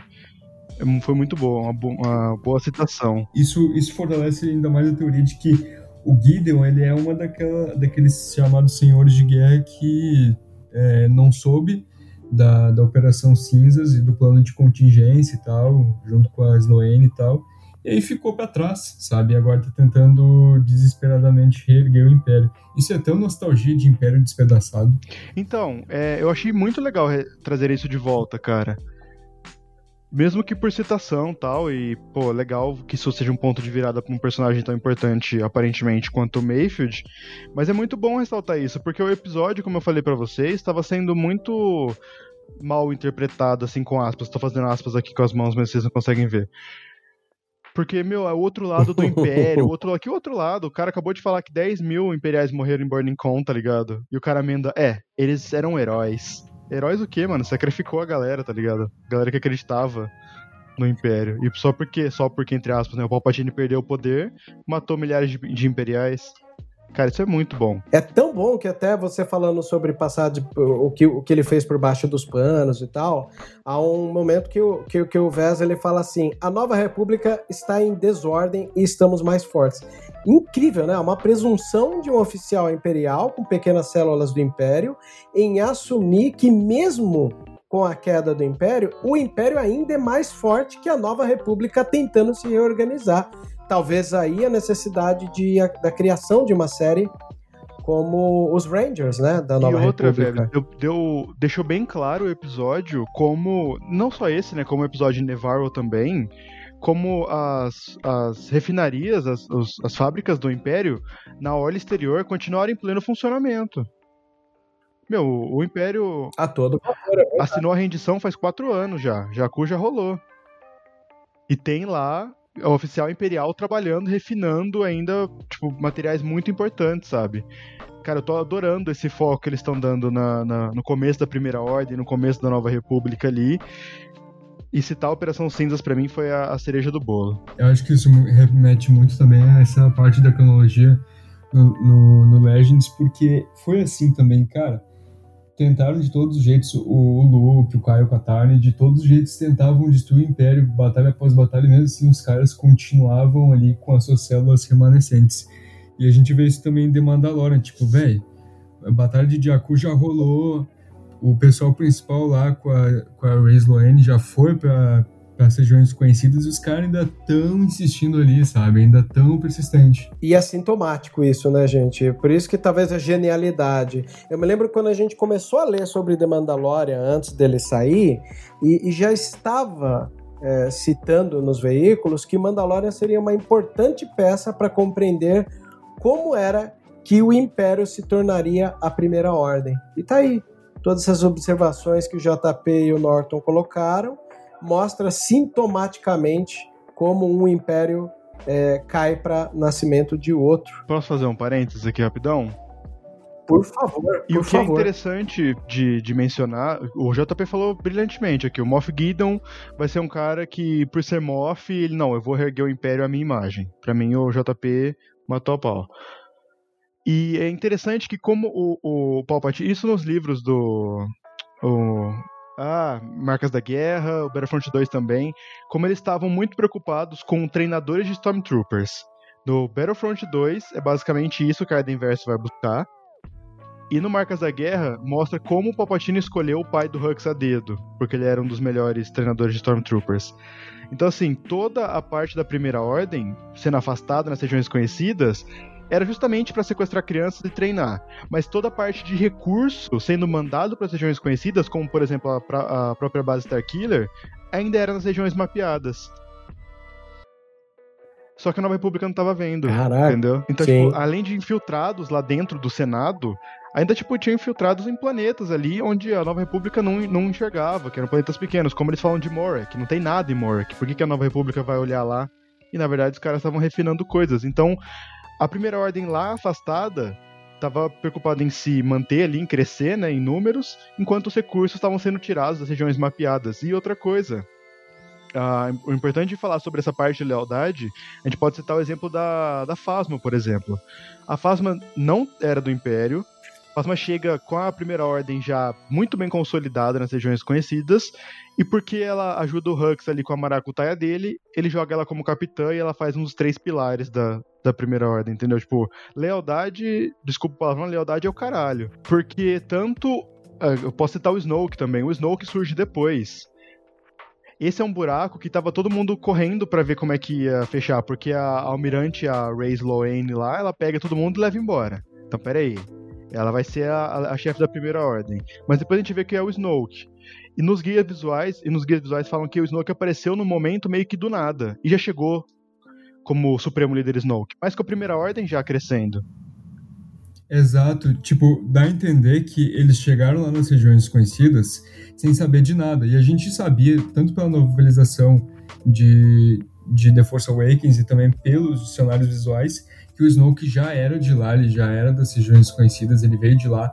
Então, dá a entender que. É, eu tinha até essa teoria uns tempos atrás que eu apoiava que ele meio que fez uma troca ali, ó. Eu vou guiar vocês aqui, vou apresentar o lugar para vocês, que ou dizer onde que é hostil, onde que não é, para vocês souberem onde se instalarem. Em troca, eu comando vocês. E aí tem a teoria de que surgiu uma rixa entre ele e a Sloane também, e aí ela, ela acabou perdendo. Eu imagino que seja algo assim, né? No- Que seria algo assim. No livro da Phasma, eles citam a Sloane. Ela tá como grão-almirante aí ainda, só que ela não Sim, manda nada. sim, sim. Quem manda ali é o Hux, a Phasma e o Kylo Ren. Aí, Supremo Líder, tá? O Snoke também, como líder de todos. Então, tipo assim, a Phasma surge do nada e entra nos três pilares ali. Ela é responsável pelos Stormtroopers, roubando o lugar do Cardinal, tal, toda aquela parada dos livros que é bem interessante. O Hux pega o lugar do pai dele, como ali um dos chefes, e o Kylo Ren é o Sith do rolê, o Sith aprendiz. E esses são os três pilares da primeira ordem ali. Tudo bem que eles eles estendem depois com o General Pride, General Pride estava escondido, toda aquela lambança que foi o filme 9. lambança bem bem colocado porque a gente, é, por, por conta dessas referências a gente vê que o Snoke ele teria uma backstory muito mais aprofundada envolvendo aí a origem da Primeira Ordem e a Sloane também só que daí virou o, o Skype do Palpatine Não, e o. Cara, a explicação do Pride é ridícula. Tipo, o Kylo Ren virou Supremo Sim. Líder e descobriu que tinha todo uma, uma- um batalhão escondido com o Pride lá, fazendo outra coisa. forçado Não casa, tá ligado? É, é, a gente faz uma piada, né? Que, que Story Group foi mandado de férias ah forçadas. sim sim O, e que o Pablo Hidalgo escreveu o dicionário visual do episódio 9 chorando. Não, ele escreveu chorando assim e, sei lá, com a esposa, com a mãe obrigando, porque ele não queria fazer aquilo, cara. Você vê que no guia visual ele não cita Palpatine. Não tem uma página do Palpatine no guia visual de Ascensão Skywalker. É, tanto que a gente só vai saber detalhes depois dele na novelização. Porque quando reuniu Então- todo mundo, falou: gente, como é que a gente vai arrumar isso aqui agora? Não tem como deixar de reclamar do, do- da falta de rumo que Ah, e- teve, e, né? e pra- Mas- só pra fechar que eu falei de Ilum, Ilum é uma prova de como o Império tava nas regiões mapeadas, né? Eles pegaram o Ilum e transformaram na base Starkiller. Só que como o Ilum era só importante para os Jedi, ninguém realmente se importou. Porque não tinha nenhum Jedi velho vivo. E eu acho genial quando a gente vai lá e fala em ordem e já vê lá aquela fenda sendo construída. Sim. Cara, aquilo é de arrepiar, E, sabe? tipo, Porque conecta muito e bem. deixando claro que isso era um plano imperial, né? Tipo, primeira ordem só Exato. continuou fazendo. Voltando ao diálogo aqui, um momento que me chama muito a atenção, e, e talvez para vocês também, é que aquela conversa das entrelinhas entre o Vess falando ah, da crueldade que ele apoiava e o Mayfield apontando as perdas humanas e o Din Djarin olhando do tipo, uau, Vai dar Porra, merda mano, aqui. vai deixar. Vai dar merda aqui, né? E- e- É legal porque tem hora que o, o Mando só atua com o olhar. Aliás, voltando um dos comentários da Nath, que é essa coisa dele atuar, imagina que engraçado. Para pra pensar. O Pedro Pascal ele atua muito corporalmente com a armadura de mando, ou ele, ou os dublês dele. Quando ele tira o capacete, ele tem que atuar como alguém que não atua bem. Sim. Então é, é meio difícil fazer isso, né? E ele conseguiu fazer alguém incomodado, alguém que não sabe se expressar direito, alguém meio cigano Igor, né? Quem lembra aí? Nossa. da- Por muito tempo a gente usava o cigano Igor como exemplo de atores ruins, né? E aí que o, o Pedro Pascal teve que dar uma de cigano Igor sem a, a- o capacete tampando a cara, né? Ele meio que olha pro Mayfield falando, tipo, cara, não atira, não faz isso. O Mayfield, olha, eu vou atirar nesse cara, eu vou atirar nesse cara. E eu acho que ele atirou na melhor parte, que o cara falou, ah, um brinde ao Império. Foi isso, né, que ele falou. Que ele mandou Foi um... e um pouquinho antes, é que eles estão falando, ó, vocês estão aqui e me trouxeram o Rhydonium pra gente criar um caos e fazer Burning Con ser tipo nada perto do que a gente vai fazer com isso. Aí, bicho, o cara já tá lá se lamentando de Burning Con e dos- das perdas dos amigos. E o oficial na frente fala assim: Burning Con vai ser merda perto do que a gente vai fazer agora. Pronto, até é engraçado que quando ele fala que Burning Con vai parecer nada, o Mayfield dá uma olhada pra direita, pra esquerda, bufando, né, meu? Uf, né, tipo, não acredito É. que eu tô aqui. E o Não se aguentando, quase colocando a mão no blaster ali. Mas eu acho que ele deu o tiro na melhor parte. Foi assim, Deu. fechou com chave de ouro pra mim. Eu falei, meu Deus, ninguém vai calar a boca desse cara. Pelo amor de Deus, alguém mata esse oficial Sim. logo. Sim, Mas foi muito bom. Falar ainda pega vida longo ao império. Mano, ali foi, foi o, tipo, foi o momento em que o, o copo transbordou, tá ligado? Ali o Mayfield não ia aguentar mais. Aí deu um tiro bem na fuça, aquela, aquela Não, cena foi foi, Foi. foi lindo, foi lindo porque o, o Pascal ele tá olhando e o Pascal acho que ele, ele teve uma empatia de se colocar no lugar do Mayfield. Então ele já olha pro Mayfield, ó, mano, eu sei que você vai fazer bosta. E o Mayfield desviando o olhar do Vess, faz aquele rosto, ah, tá bom, tá bom, até que ele não aguenta. E dá um tiro muito parecido, volto a dizer, com a sequência do, do Bastardos Inglórios, que no meio daquela conversa de mesa, o clima pesa e alguém perde o controle e, dá o rebosteio inteiro, né? E, e aí eu acho legal porque a gente fala, né? Para muita coisa existe um timing. E quando ele dá um tiro no, no Vess, é, há um tempo de silêncio, que acho que é o tempo de cair a ficha, tanto pro Mando quanto pro, pro Mayfield, que eles se olham e depois eles olham pro único soldado que tá lá, além dos oficiais, que é o Short Trooper, né? Que tá segurando a bandejinha ali, né? Aí, muito legal, porque o Mayfield ele tá olhando meio com cara de desavisado, ele só aponta a blasterzinha e atira. Aí eles têm que matar todo mundo que tá ali, naquele refeitório, e eu, eu acho bonito até a hora que, eu, que, eu, que, ele, que ele pega, né? Fala do, do capacete, veste aí. e um cobre o outro. É, nunca vi, ele fala, nunca vi seu rosto, tô guardando aí. Aí o que acontece? É, o Mayfield sobe na janela enquanto o Mando cobre ele. Aí, quando o, o, o Mando vai subir, é o Mayfield que atira. Tem um, uma. Eles revisam aí a, a troca de tiros, né? Aí quando eles conseguem sair pela janela ali do refeitório, aí começa o trabalho das uh, atiradoras. É, elas acionam o Boba, que volta a dizer, as snipers começam a atirar em todo mundo, acionam o Boba, que vai fazer a incursão. Detalhe, o plano de câmera do Boba mostra ele deitado, porque a, a Slave One estava só pousada esperando né, o aviso. A Fennec atira no solo lá embaixo, a Cara Dune atira em todo mundo que está em cima, né? E eles vão subindo no topo do lugar, que é o tipo de coisa que a gente já deve ter jogado em vários jogos de videogame. Call of Duty, por aí vai, né? Acho bonito a ideia de fugir pelo topo. Assassin's Creed, né? Essa questão de você fugir sempre pelo topo do lugar. O Boba chega, desce ali a ponte enquanto as meninas estão atirando eles pulam ali na, na, na pontezinha da, da Slave, né? E, e, vão. Aí, antes da, da, da, ponte fechar, acho super valorizado o Mayfield falar assim: me dá esse rifle aqui.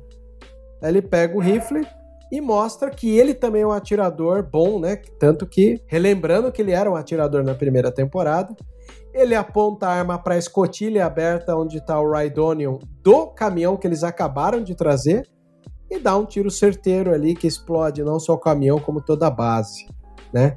É, volto a dizer que é, é, essa sensação incômoda que a Nath sentiu quando os supostos piratas tentaram pegar o veículo, eu também senti nessa, nessa fuga e incursão dessa ação aqui, porque embora estava tudo sob controle, né? Acaba o episódio e fala, não, beleza, estava sob controle. Fennec atirou em todo mundo que estava embaixo a, a Cara Dune atirou em todo mundo que estava em cima e o Boba buscou, mas eu fiquei com, com, com aquela sensação palpitante do tipo, putz, pode dar merda, né? Mas aí ele atira, estão as duas ali é, babando pelo tiro do, do Mayfield. O Mayfield dá o tiro, devolve a arma ali e diz que precisamos dormir à noite. Eu achei a frase genial, né?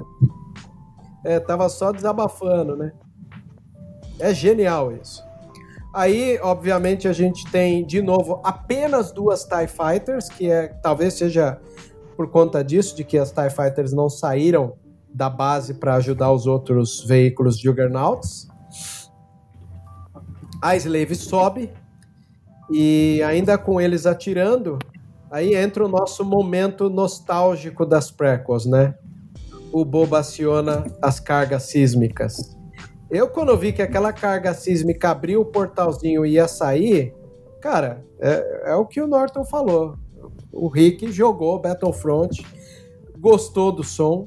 Eu volto a dizer para vocês, quando o filme esteve no cinema, eu acho que eu fui umas três vezes no cinema e a desculpa que dei pro, pra minha mãe ou pro meu pai, vou ver o filme. Ah, por que vai ver esse filme de novo? Ah, porque ele tem o som muito bom.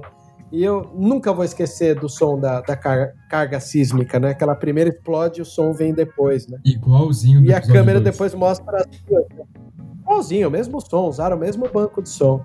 Eu sei que explode os TIE, aí a câmera desce lá embaixo, não tem diálogo, é só a Fennec e a Cara Dune olhando uma para outra, fazendo positivo, né? Do tipo, ok, fãs de Star Wars, é aquele momento da, da metalinguagem que quando as duas olham para uma para outra faz isso, é, isso foi foda, né? Isso foi foda. É o momento que elas estão do lado do fã dizendo não precisa nem dizer, gente, dispensa comentários, né?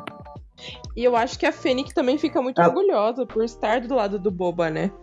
Que ela olha pra Carrie meio, tipo, orgulhosa, assim, de como ela tá do lado de um cara que ela que ela meio que admira, assim. Eu achei isso muito bonito também. Aí outra, agora tá mega explicado o porquê que ela anda com o Boba, né? Ela conhece os clones lá do Bad Bot e o Boba tem a mesma cara dele.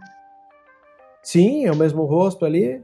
Achei lindo isso. Na hora que saiu a Investors Day, né, que a gente viu o trailer do Bad Batch, imediatamente quando eu falei contigo, né, Norton, a gente lembrou, olha aí a feição do rosto do Boba, tá dela ali com o Bad Batch, né?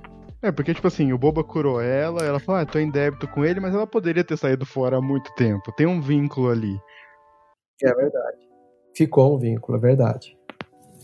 E o Mayfield chega já se entregando, estende as mãos, né, pra... Achei uma parte humilde dele, né? Acho que aquela coisa lá, ele explodiu uma base do Império, sentiu que descontou a raiva por causa de Burning Con. Ele falou, agora é hora de dormir tranquilo, tá aqui, ó, já vou me entregar porque descontei minha raiva daquilo que eu tinha, né? Aí rola um diálogo entre a, a Cara Dune e o, o Mando sobre o Mayfield ter sido uma das baixas da explosão desse local aí. Né? Ele, ele até demora para se tocar, né? Eu acho isso bem legal. Acho, inclusive, que essa maneira de soltar ele é uma maneira da gente poder contar com ele depois, né? É... E, e, tem um detalhe interessante, eu não sei se vocês notaram, mas a, a Cara Dune tem, uma, tem um ódio de Imperial muito grande, né? E no começo desse episódio, ela pega no pé dele pra caralho, assim. Você vê que ela, ela é meio grosseira com ele, dá respostas curtas, e depois que ele vai lá e consegue explodir uma base, o conceito dele subiu, né? Rolou um clima, tá? Eu vou deixar aqui Rolou. a minha parte de fã que fica chipando os outros que não tem que chipar. Mas ah, é, Nath? a Cara Dune e o Mayfield, eu fico chipando então. os outros que não tem que chipar, entendeu? Tipo assim, Mano. Eu tenho, por exemplo, o melhor chip de Star Wars é o Finn e o Poe. Se você não acha isso, você tá errado, entendeu? Porque ele é o melhor chip Sim. de Star Wars. Aí vem agora a Cara Dune dando a maior mole do mundo pro Mayfield, pelo amor de Deus. Você quer que eu faça o quê? A mina deu muito mole pra ele. Ele que não percebeu, mas ela deu muito mole pra ele. Deu. É. Gostei. Eu gosto desse universo fanfiqueiro da, da, da, da, dos chips. Eu vou dizer que a primeira vez que comecei a encarar melhor os chips foi quando a, eu comecei a ouvir qual era a opinião das meninas do Raylo. Porque, de princípio, falei, ah, Raylo não, né? Na hora que comecei não, a ouvir os tá argumentos errado. delas, eu sei que tá errado, mas a, a justificativa da, da, da fanfic da mente das pessoas é o que me fascina, sabe? Quando as pessoas. Mas por que, que vocês estão chipando isso? Ah, não, por causa disso, daquilo. Ah, tá, entendi. Então, quando eu vejo as pessoas deslumbrando, eu acho legal. Para você, então, o chip do, do, do, do Circle era o. Como é que é que eles o chamam? Finn o... e o Paul. Meu tem, também. tem um termo que eles chamam. Como é que é? Como é que é? Storm Pilot, é isso? Nem ideia. Menor ideia de qual é o nome do chip. Eu sei que eu é, acho é, incrível. Não, é. e, e, eu entendo a, a Nath aí que, que chipa os, os que não devem ser chipados, e chipa que não tem nada a ver. Porque, mano, eu, eu chipo a Sabine e o Ezra. Porque, tipo, o Ezra a gente sabe que ele gostava dela, no início tinha um crush nela, depois parou. Mas mesmo assim eu continuo chipando eles, tá ligado? Eu não sei, você, JP, mas eu acho que além desses chips, é, é o que o Vebs falou, né? Cada um tem o seu porquê de ter o seu chip. Mas Raylo para mim não fez sentido por motivos de tirar da Ray o, o, protagonismo ali, todo o rolê da jornada dela. Enfim, eu vou entrar no negócio feminista aqui, mas é que a Rey não precisava do Kylo Ren. Ela era boa o suficiente por ela mesma, entendeu? Então, ela ficar com o Kylo Ren no final só acabou com ela, entendeu? O meu problema com o Raylo é que é clichê demais e óbvio demais. Eu me lembro que até é comentava até esse lance do, do Paul e do Finn eu brincava, falei, pô, fim, pô, pelo menos é inesperado. Mas de todas essas que vocês comentaram, eu acho que a, a, o Ezra e a Sabine é a que mais na minha cabeça se encaixa perfeitamente, assim. Porque eu me coloco no lugar sim, do Ezra, sim, né? Quantas sim. vezes eu fui, já tive um crush por uma menina que, que, que ficou na atmosfera, mas não concluiu. Então, me identifiquei bastante com, com esse. Com esse, com esse é, a voz a voz dos perdedores, claro. Por que não? Vou endossar os perdedores aqui. Só falta cantar. Certo, Vocês lembram daquele clipe do Beck? Sou um perdedor. A. Exatamente. Exatamente. Oh, I don't feel me. Então não sei como não gostar disso. Não, e, e em relação a The Mandalorian, Cara, eu, eu, chipo, eu chipo o mando com a, com a cara. Tipo, não tem nada a ver, mas eu chipo, sabe? É, ué. Tá, cada um tá aí com o seu chip, entendeu? É muito bom isso. É. muito bom. Tô feliz. É, pô, tá vendo? É isso que eu, que eu falo com vocês. O, o, sentido de um podcast como esse é que ele tem que soar como um papo de boteco. E a Cara, gente tá aqui se divertindo eu sempre... e compartilhando a nossa versão, não é, é verdade? Por isso que é bom nunca ter roteiro. Porque, cara, podcast é bom, é esse que o, o assunto flui naturalmente, sabe? Porque tá tão bom o papo. É, que a gente vai para outros campos. Tipo, a gente tá falando de The Mandalorian, daí a gente já tá falando de chip, sabe? É Isso tipo, é chip é muito aleatório, tá ligado? Não faz Sim. o menor sentido. E você sai chipando os outros por aí, tá ligado? Não, mas vocês estão compartilhando e estão rindo, falando comigo. É isso que eu queria do podcast. Eu, eu tenho esse podcast porque eu gosto de ver fã de Star Wars se sentindo super à vontade aqui Sabe, essa coisa do tipo, até brinquei em outros capítulos, falei, ó, a casa é sua, só não mija de porta aberta, né? é, é bem isso. Esse podcast tem que ter essa sensação. O cara que chegar aqui se sente em casa. É, é, assim que tem que ser mesmo. Bom, enfim, ali uh, o Mayfield se despede, a Slave sobe o voo, nessa promessa de que ainda veremos o Mayfield em algum episódio. Aí temos ali o, o cruzador. Eu vou falar para vocês que na hora que apareceu esse cruzador, eu lembrei do meme que eu recebi essa semana, que é um perfil fake do Moff Gideon reclamando que, que, que para que parasse de mandar para ele é, a comparação que aquele cruzador parecia um plug anal. Eu, vi, eu vi. Cara, eu tô rindo até agora. Cada vez que eu lembro, começo a rir. Stop to send me this! Aí tem imagem lá do cruzador e o, o, o, o plug anal embaixo. Ah, mano, esse pessoal é fogo, né, cara? Vocês chegaram a ver isso, Norton e, e Nath? Eu não. Eu acho que a galera tem Nossa. tempo livre, tá ligado? Porque eu não vi isso aí, não. Tem. Tem muito tempo livre. Eu, eu fico besta quando vejo essas coisas. Eu acho que foi tu que me enviou, Vebs, isso aí. Eu acho que foi tu. Foi? Acho que foi. Ah, ah, fiquei óbvio, né? Foi impossível ver aquilo lá e não querer compartilhar rir com a galera. Eu teria que ser um coração muito duro. Mas eu, eu tô mandando agora pro Norton, aí vocês dão uma olhada aí, porque eu não vou rir disso sozinho, sério. Vocês vão ter que rir comigo disso aqui, porque é, é, é tipo assim, é, é improvável você ver um negócio como esse. E quando vê, você fala, meu.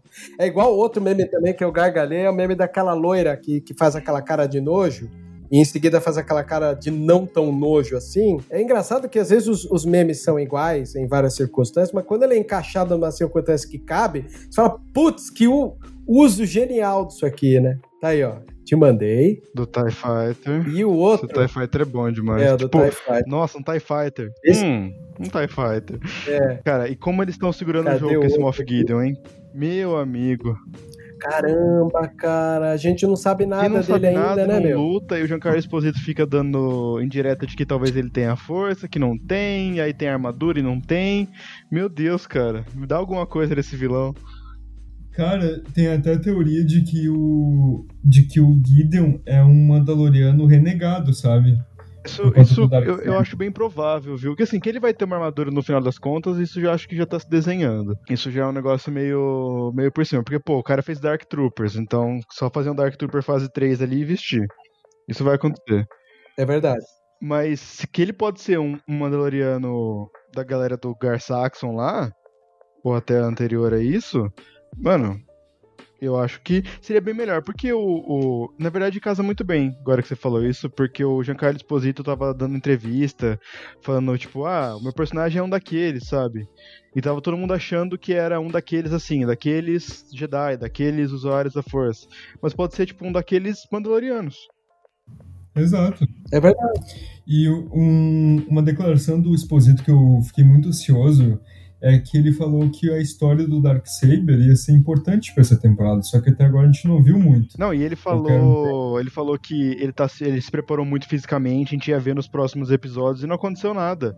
Sabe o que eu tô achando? Eu tô achando que eles gravaram a segunda e a terceira juntos e estão dando uma remodelada, viu? Cara, faz todo sentido você falar isso. Isso já aconteceu em várias outras tipo séries. Assim, as, todas as cenas do Gideon estão jogando pra frente. Porque não é possível, tudo bem, ele tem a, a parada da criança tal, mas o, o Giancarlo Esposito ele tinha dado muito spoiler de que ia ter cena de ação nessa segunda temporada.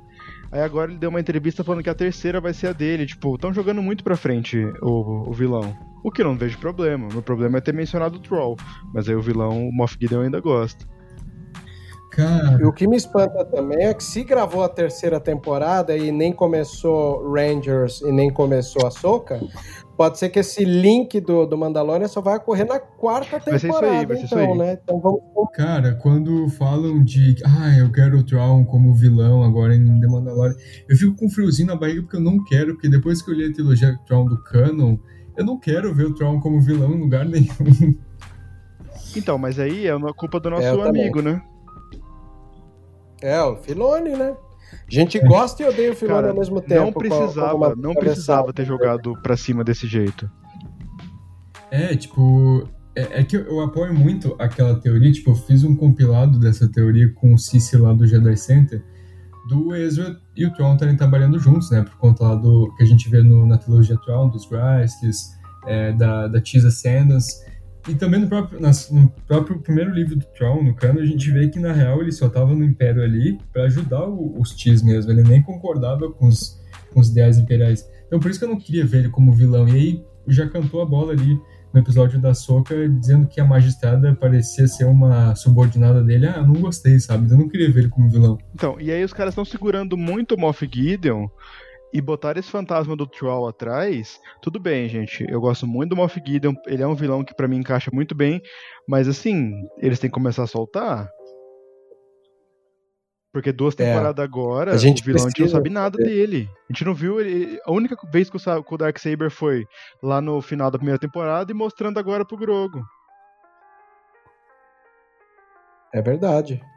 Então, tão segurando demais, vai ter uma hora que perde, perde o interesse, né? Não Então, sei. é, perdeu o interesse já é natural. Pô, vamos conven- convenhamos assim que a gente fala muito no hype, mas a gente vai pra terceira temporada já, já era pra estar entregando mais coisa.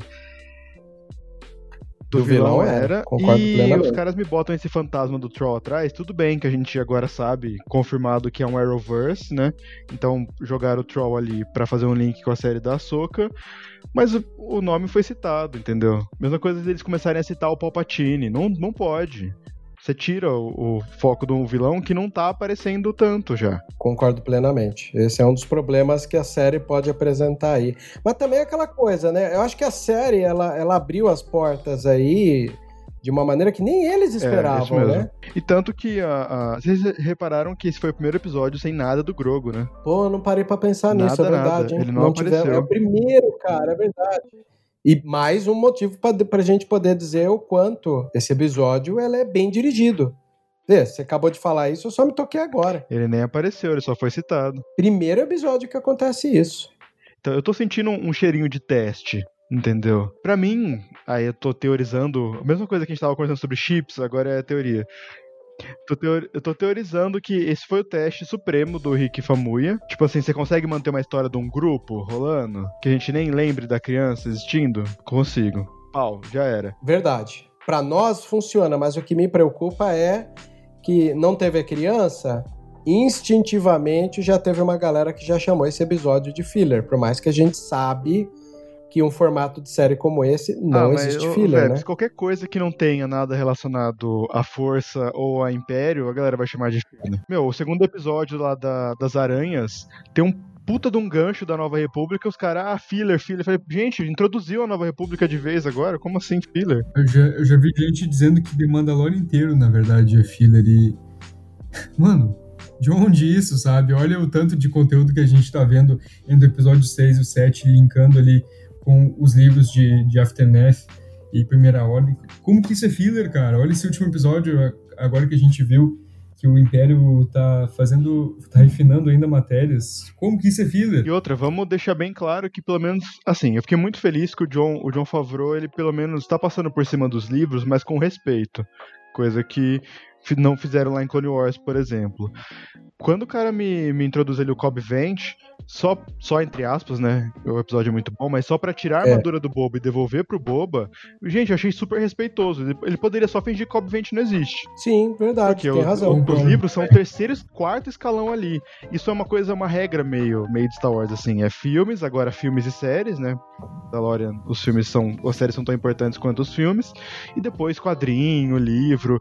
Então o cara introduziu o Cobb Vent pra tirar a armadura, pra colocar por outro personagem que ele queria usar. Falei, meu, tudo bem, é isso que tem que fazer, sabe? A Disney comprou toda a parada e falou que ia fazer uma coisa só. Então faz direito. E é isso que eles fizeram. Diferente de Clone Wars lá, que, meu, atropelaram o livro da Ahsoka. Filoni? Não, o Filoni passou o rodo em The Clone Wars, tá ligado? Meu, e eu, eu fiquei muito em choque. Ele, ele pegou a última temporada de Clone Wars, ele começou a enf- enfiar coisa. Falei, cara, o cara vai anular o livro da Soca, eu fiquei com medo dele an- anular o livro da Ventress, o que eu acho que ainda pode acontecer. O cara saiu passando por cima sem. Eu não gosto de usar isso, mas tipo, sem respeito nenhum com, com, com a proposta. Já começando, é, eu achei que só ia ficar na questão da cor dos sabres dela, mas depois, ai meu Deus. Meu, que papinho Cara. feio do sabre, né? Que, que desculpinha Cara, sim, feia. E, e, tipo assim, é, por isso que às vezes eu prefiro a- as classificações de, de Canon do, do Legends, igual tu tá falando, que, que tinha ali, tipo, o G-Canon, o T-Canon, porque, cara, é impossível quando tem um universo do tamanho do universo Star Wars não ter uma incoerência. Vai acontecer em algum momento. O Ed Antilles casou umas três. O Ed Antilles não, o, o Snap casou umas três vezes. Sim, três vezes, três vezes ele casou.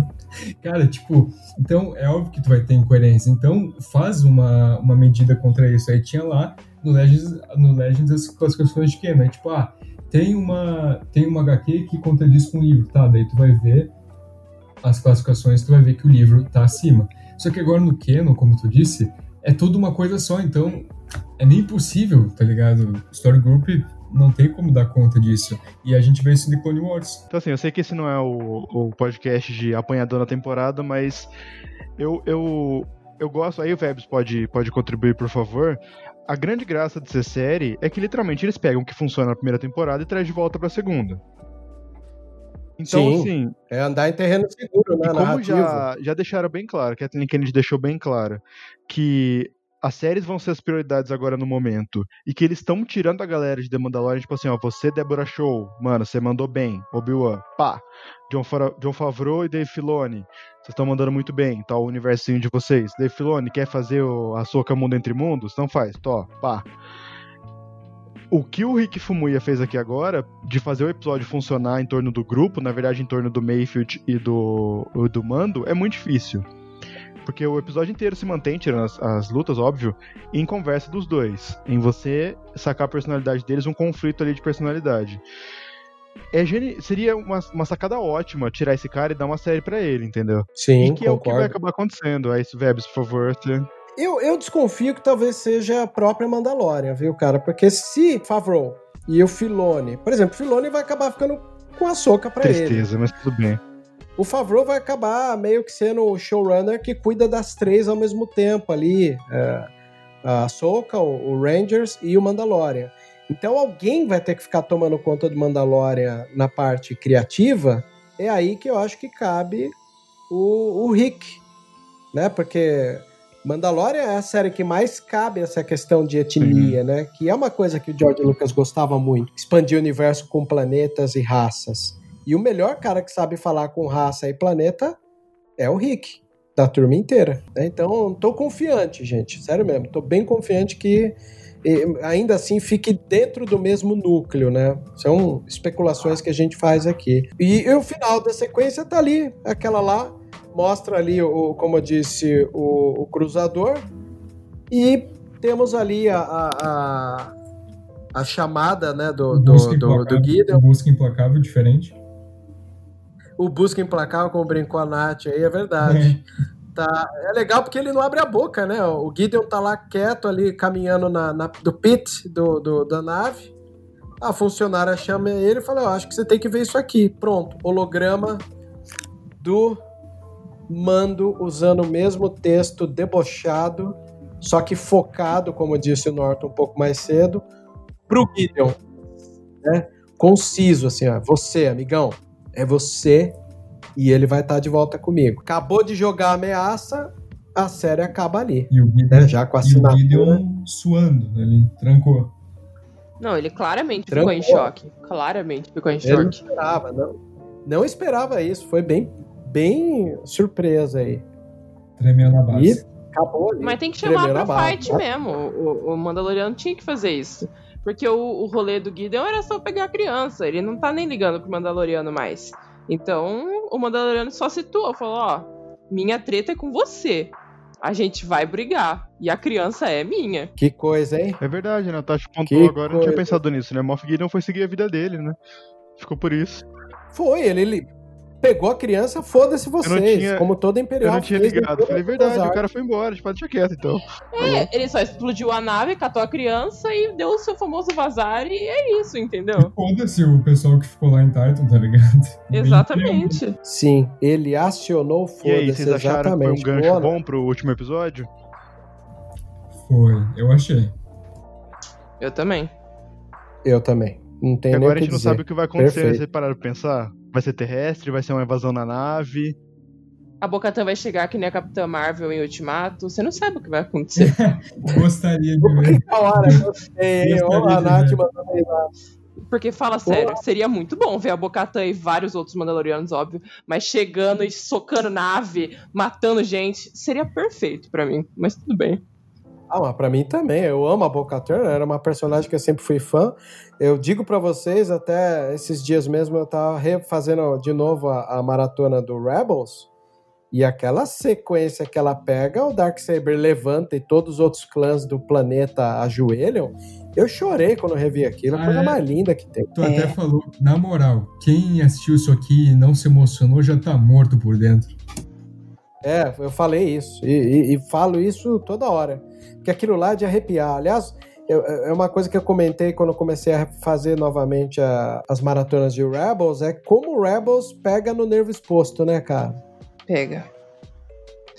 Que série maravilhosa. Eu não posso falar nada, porque a minha personagem favorita de Star Wars, o meu trio favorito de Star Wars são os Mandalorianos. Então, é complicado pra mim falar, entendeu? Nath. Ô, Nath, me, me- me dá um abraço. É, é o que eu mais gosto. É complicado. Eu- eu- é, Mandalorianos e clones são os personagens que eu mais gosto. Irmãs da assim, Noite, pelo o que amor de Deus, vou até interromper. Como é Irmãs que da é? Noite. Pode parar. Ah, o cara místico, olha Aquele aí. É, o Não, é. aquele O, Jedi- o- o JP é a mesma coisa. O JP, JP Heavy, você acha o quê? O cara, ele gosta do Revan, gosta de tudo que é meio. Não, eu gosto de Mandaloriano, gente atirando, Eu também. entendeu? Mãe Sabine, Sabine rainha, Satine rainha, entendeu? Mano, Aí, minha antes, só- praia. antes da Todo gente encerrar. mundo- Mano, mãe Tausen, ela fala, fica uma voz de fundo assim, falando assim. Ela fala, tipo, sejam bem-vindos, aí fica, sejam bem-vindos, de fundo. Cara, a É, mina, a a mãe mina é Tausen é um da hora mesmo, é mesmo. verdade. A mina é um miúdo. Bruxaria, bruxaria. A minha É. praia Não, bruxaria. é força e sabre de luz, é isso. Vocês curtem o lado macumba da força, né? Tá Exato, certo. o lado Exu, tá ligado? É.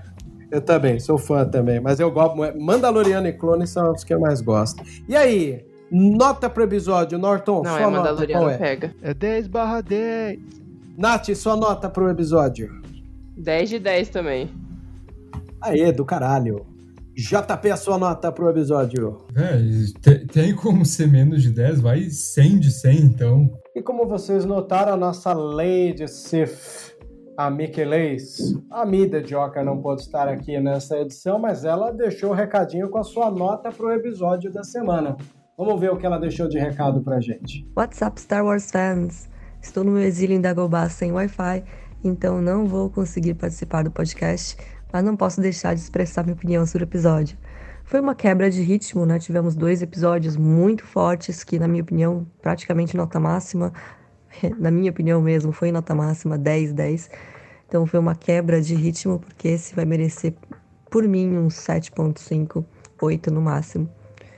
Foi interessante para ver até onde o Mandaloriano vai pelo, pelo menino, pelo Grogu. E ao mesmo tempo esse episódio trouxe uma leve aparição do Boba, o que foi bem interessante porque eu acho que a armadura do Boba Fett passou pelo martelinho de ouro, né? Enfim, apenas aqueles pequenos detalhes que a gente acaba notando. Foi um episódio interessante, mostrou um pouco é, da conversa do Mayfield sobre o lado Império República, que eu sempre falo, que às vezes quem está no controle faz pouca diferença para o pessoal é, da orla exterior e da parte mais desconhecida, que a parte do núcleo, que normalmente se beneficia ou não, diferentemente da, das outras regiões, que acabam sofrendo, independente de quem está no comando. Então, essa é a minha opinião. Espero que tenham gostado do episódio E um grande abraço para todos. Eu sou professor, né, de audiovisual, sou o chatão que não dá nota máxima, mas vou dar 9 para esse. Mesma nota que eu tinha dado. Mesma nota que eu dei pro da Bruce Dallas lá da Boca Turn, nota 9. Muito bom, muito bom. Cara, vamos fazer, vamos fazer um final de temporada? Podcast de 3 horas e meia. Vamos? Claro. Por mim, beleza. Já tá nos planos. Por mim, beleza. Se vocês curtiram a atmosfera do, do podcast, venham quando quiser. Não, a gente curtiu pra caramba. Como é que, Ah, que bom. Fico... como é, que é, né, a, a mentalidade do saquinho de pão, Vebs? Ah, é, eu sempre falo isso, cara. Se vocês gostaram, eu digo, servimos bem para servir sempre. Meu amigo. Frase de saquinho de pão de padaria, saca? Vocês veem essa frase em saquinho de pão de padaria. Pior que é Eu verdade. Roubei e utilizo pro, pro, pro podcast. É, nada se cria, tudo se copia, então tá tudo certo. Bom, Norton, comenta aí do seu canal. Eu duvido, duvido profundamente que alguém não conheça. Faça as suas honrarias, por favor. Bom, gente, o canal Norton Domingues, administrado e criado por Norton Domingues. Eu vou convidar vocês a se inscreverem no canal. é, Cara, eu, eu brinco sempre, né, que a nossa comunidade do canal é pra gente conversar sobre Star Wars, assim, tipo, quer um lugar pra conversar sobre Star Wars no YouTube, você pode entrar lá nos comentários, entrar nos vídeos e a galera tá sempre comentando, sempre dando uma brincada e conversando e fazendo teorias. Vídeo de Star Wars de duas a três vezes na semana. É, eu tento passar um pouquinho a bolha da série, então eu falo dos livros, eu falo dos quadrinhos, eu tenho um monte de livro aqui em casa de Star Wars, principalmente do novo cânone. Eu tento deixar mais claro ainda, né, como a gente conversou no podcast aqui hoje, né, até que ponto chegou tal coisa, como que eles explicam tal fator da primeira ordem, pra gente não se perdendo. E, bom, se vocês quiserem dar uma olhada no meu canal, canal Norton Domingos no YouTube, estão convidados. É isso aí. Nath, embora seja o mesmo canal, comenta aí. A casa é sua também. Ah, muito obrigada, muito obrigada. Gente, é, meu canal é mais pra vocês irem lá, dar uma risada, né?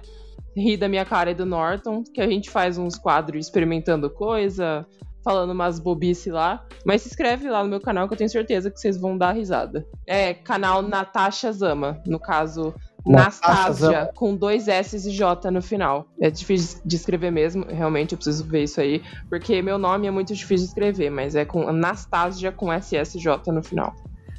É russo? É russo. Ainda bem que tu soletrou, porque eu ia pesquisar e eu não sabia. pela- É difícil meu nome mesmo. Pesquisa, acho que Zama que você encontra. Tranquilo. Maravilha. Já eu, eu, não vou, eu não sabia, eu vou seguir agora aqui. Muito obrigado, gente. E ó, casal, sem palavras, só quero agradecer profundamente a participação de vocês. Tô muito feliz de ter vocês aqui, e principalmente como fluiu super bem a nossa conversa. Também agradeço. Muito obrigada a vocês. obrigado pelo convite. Só para seguir a lógica do que a gente falou, né? A gente estava terminando o episódio com This is the Way, né? Mas como hoje quem quebrou a lógica foi o Mayfield, dá pra gente é, se despedir do nosso ouvinte aí da maneira mais unbeliever possível, né? A Bocatan tava certa desde o começo. Foi a primeira que quebrou a convicção lá. Ah, ele é do olho, né? Dos fanáticos lá. Aqueles É malucos lá. Aqueles malucos do olho. Ou pode ser, tipo, não é como deve ser, entendeu? Então, beleza, vamos terminar aí. Não, Não é, é, como deve deve, ser. ser. É isso aí, valeu, galera. This is not the way, galera.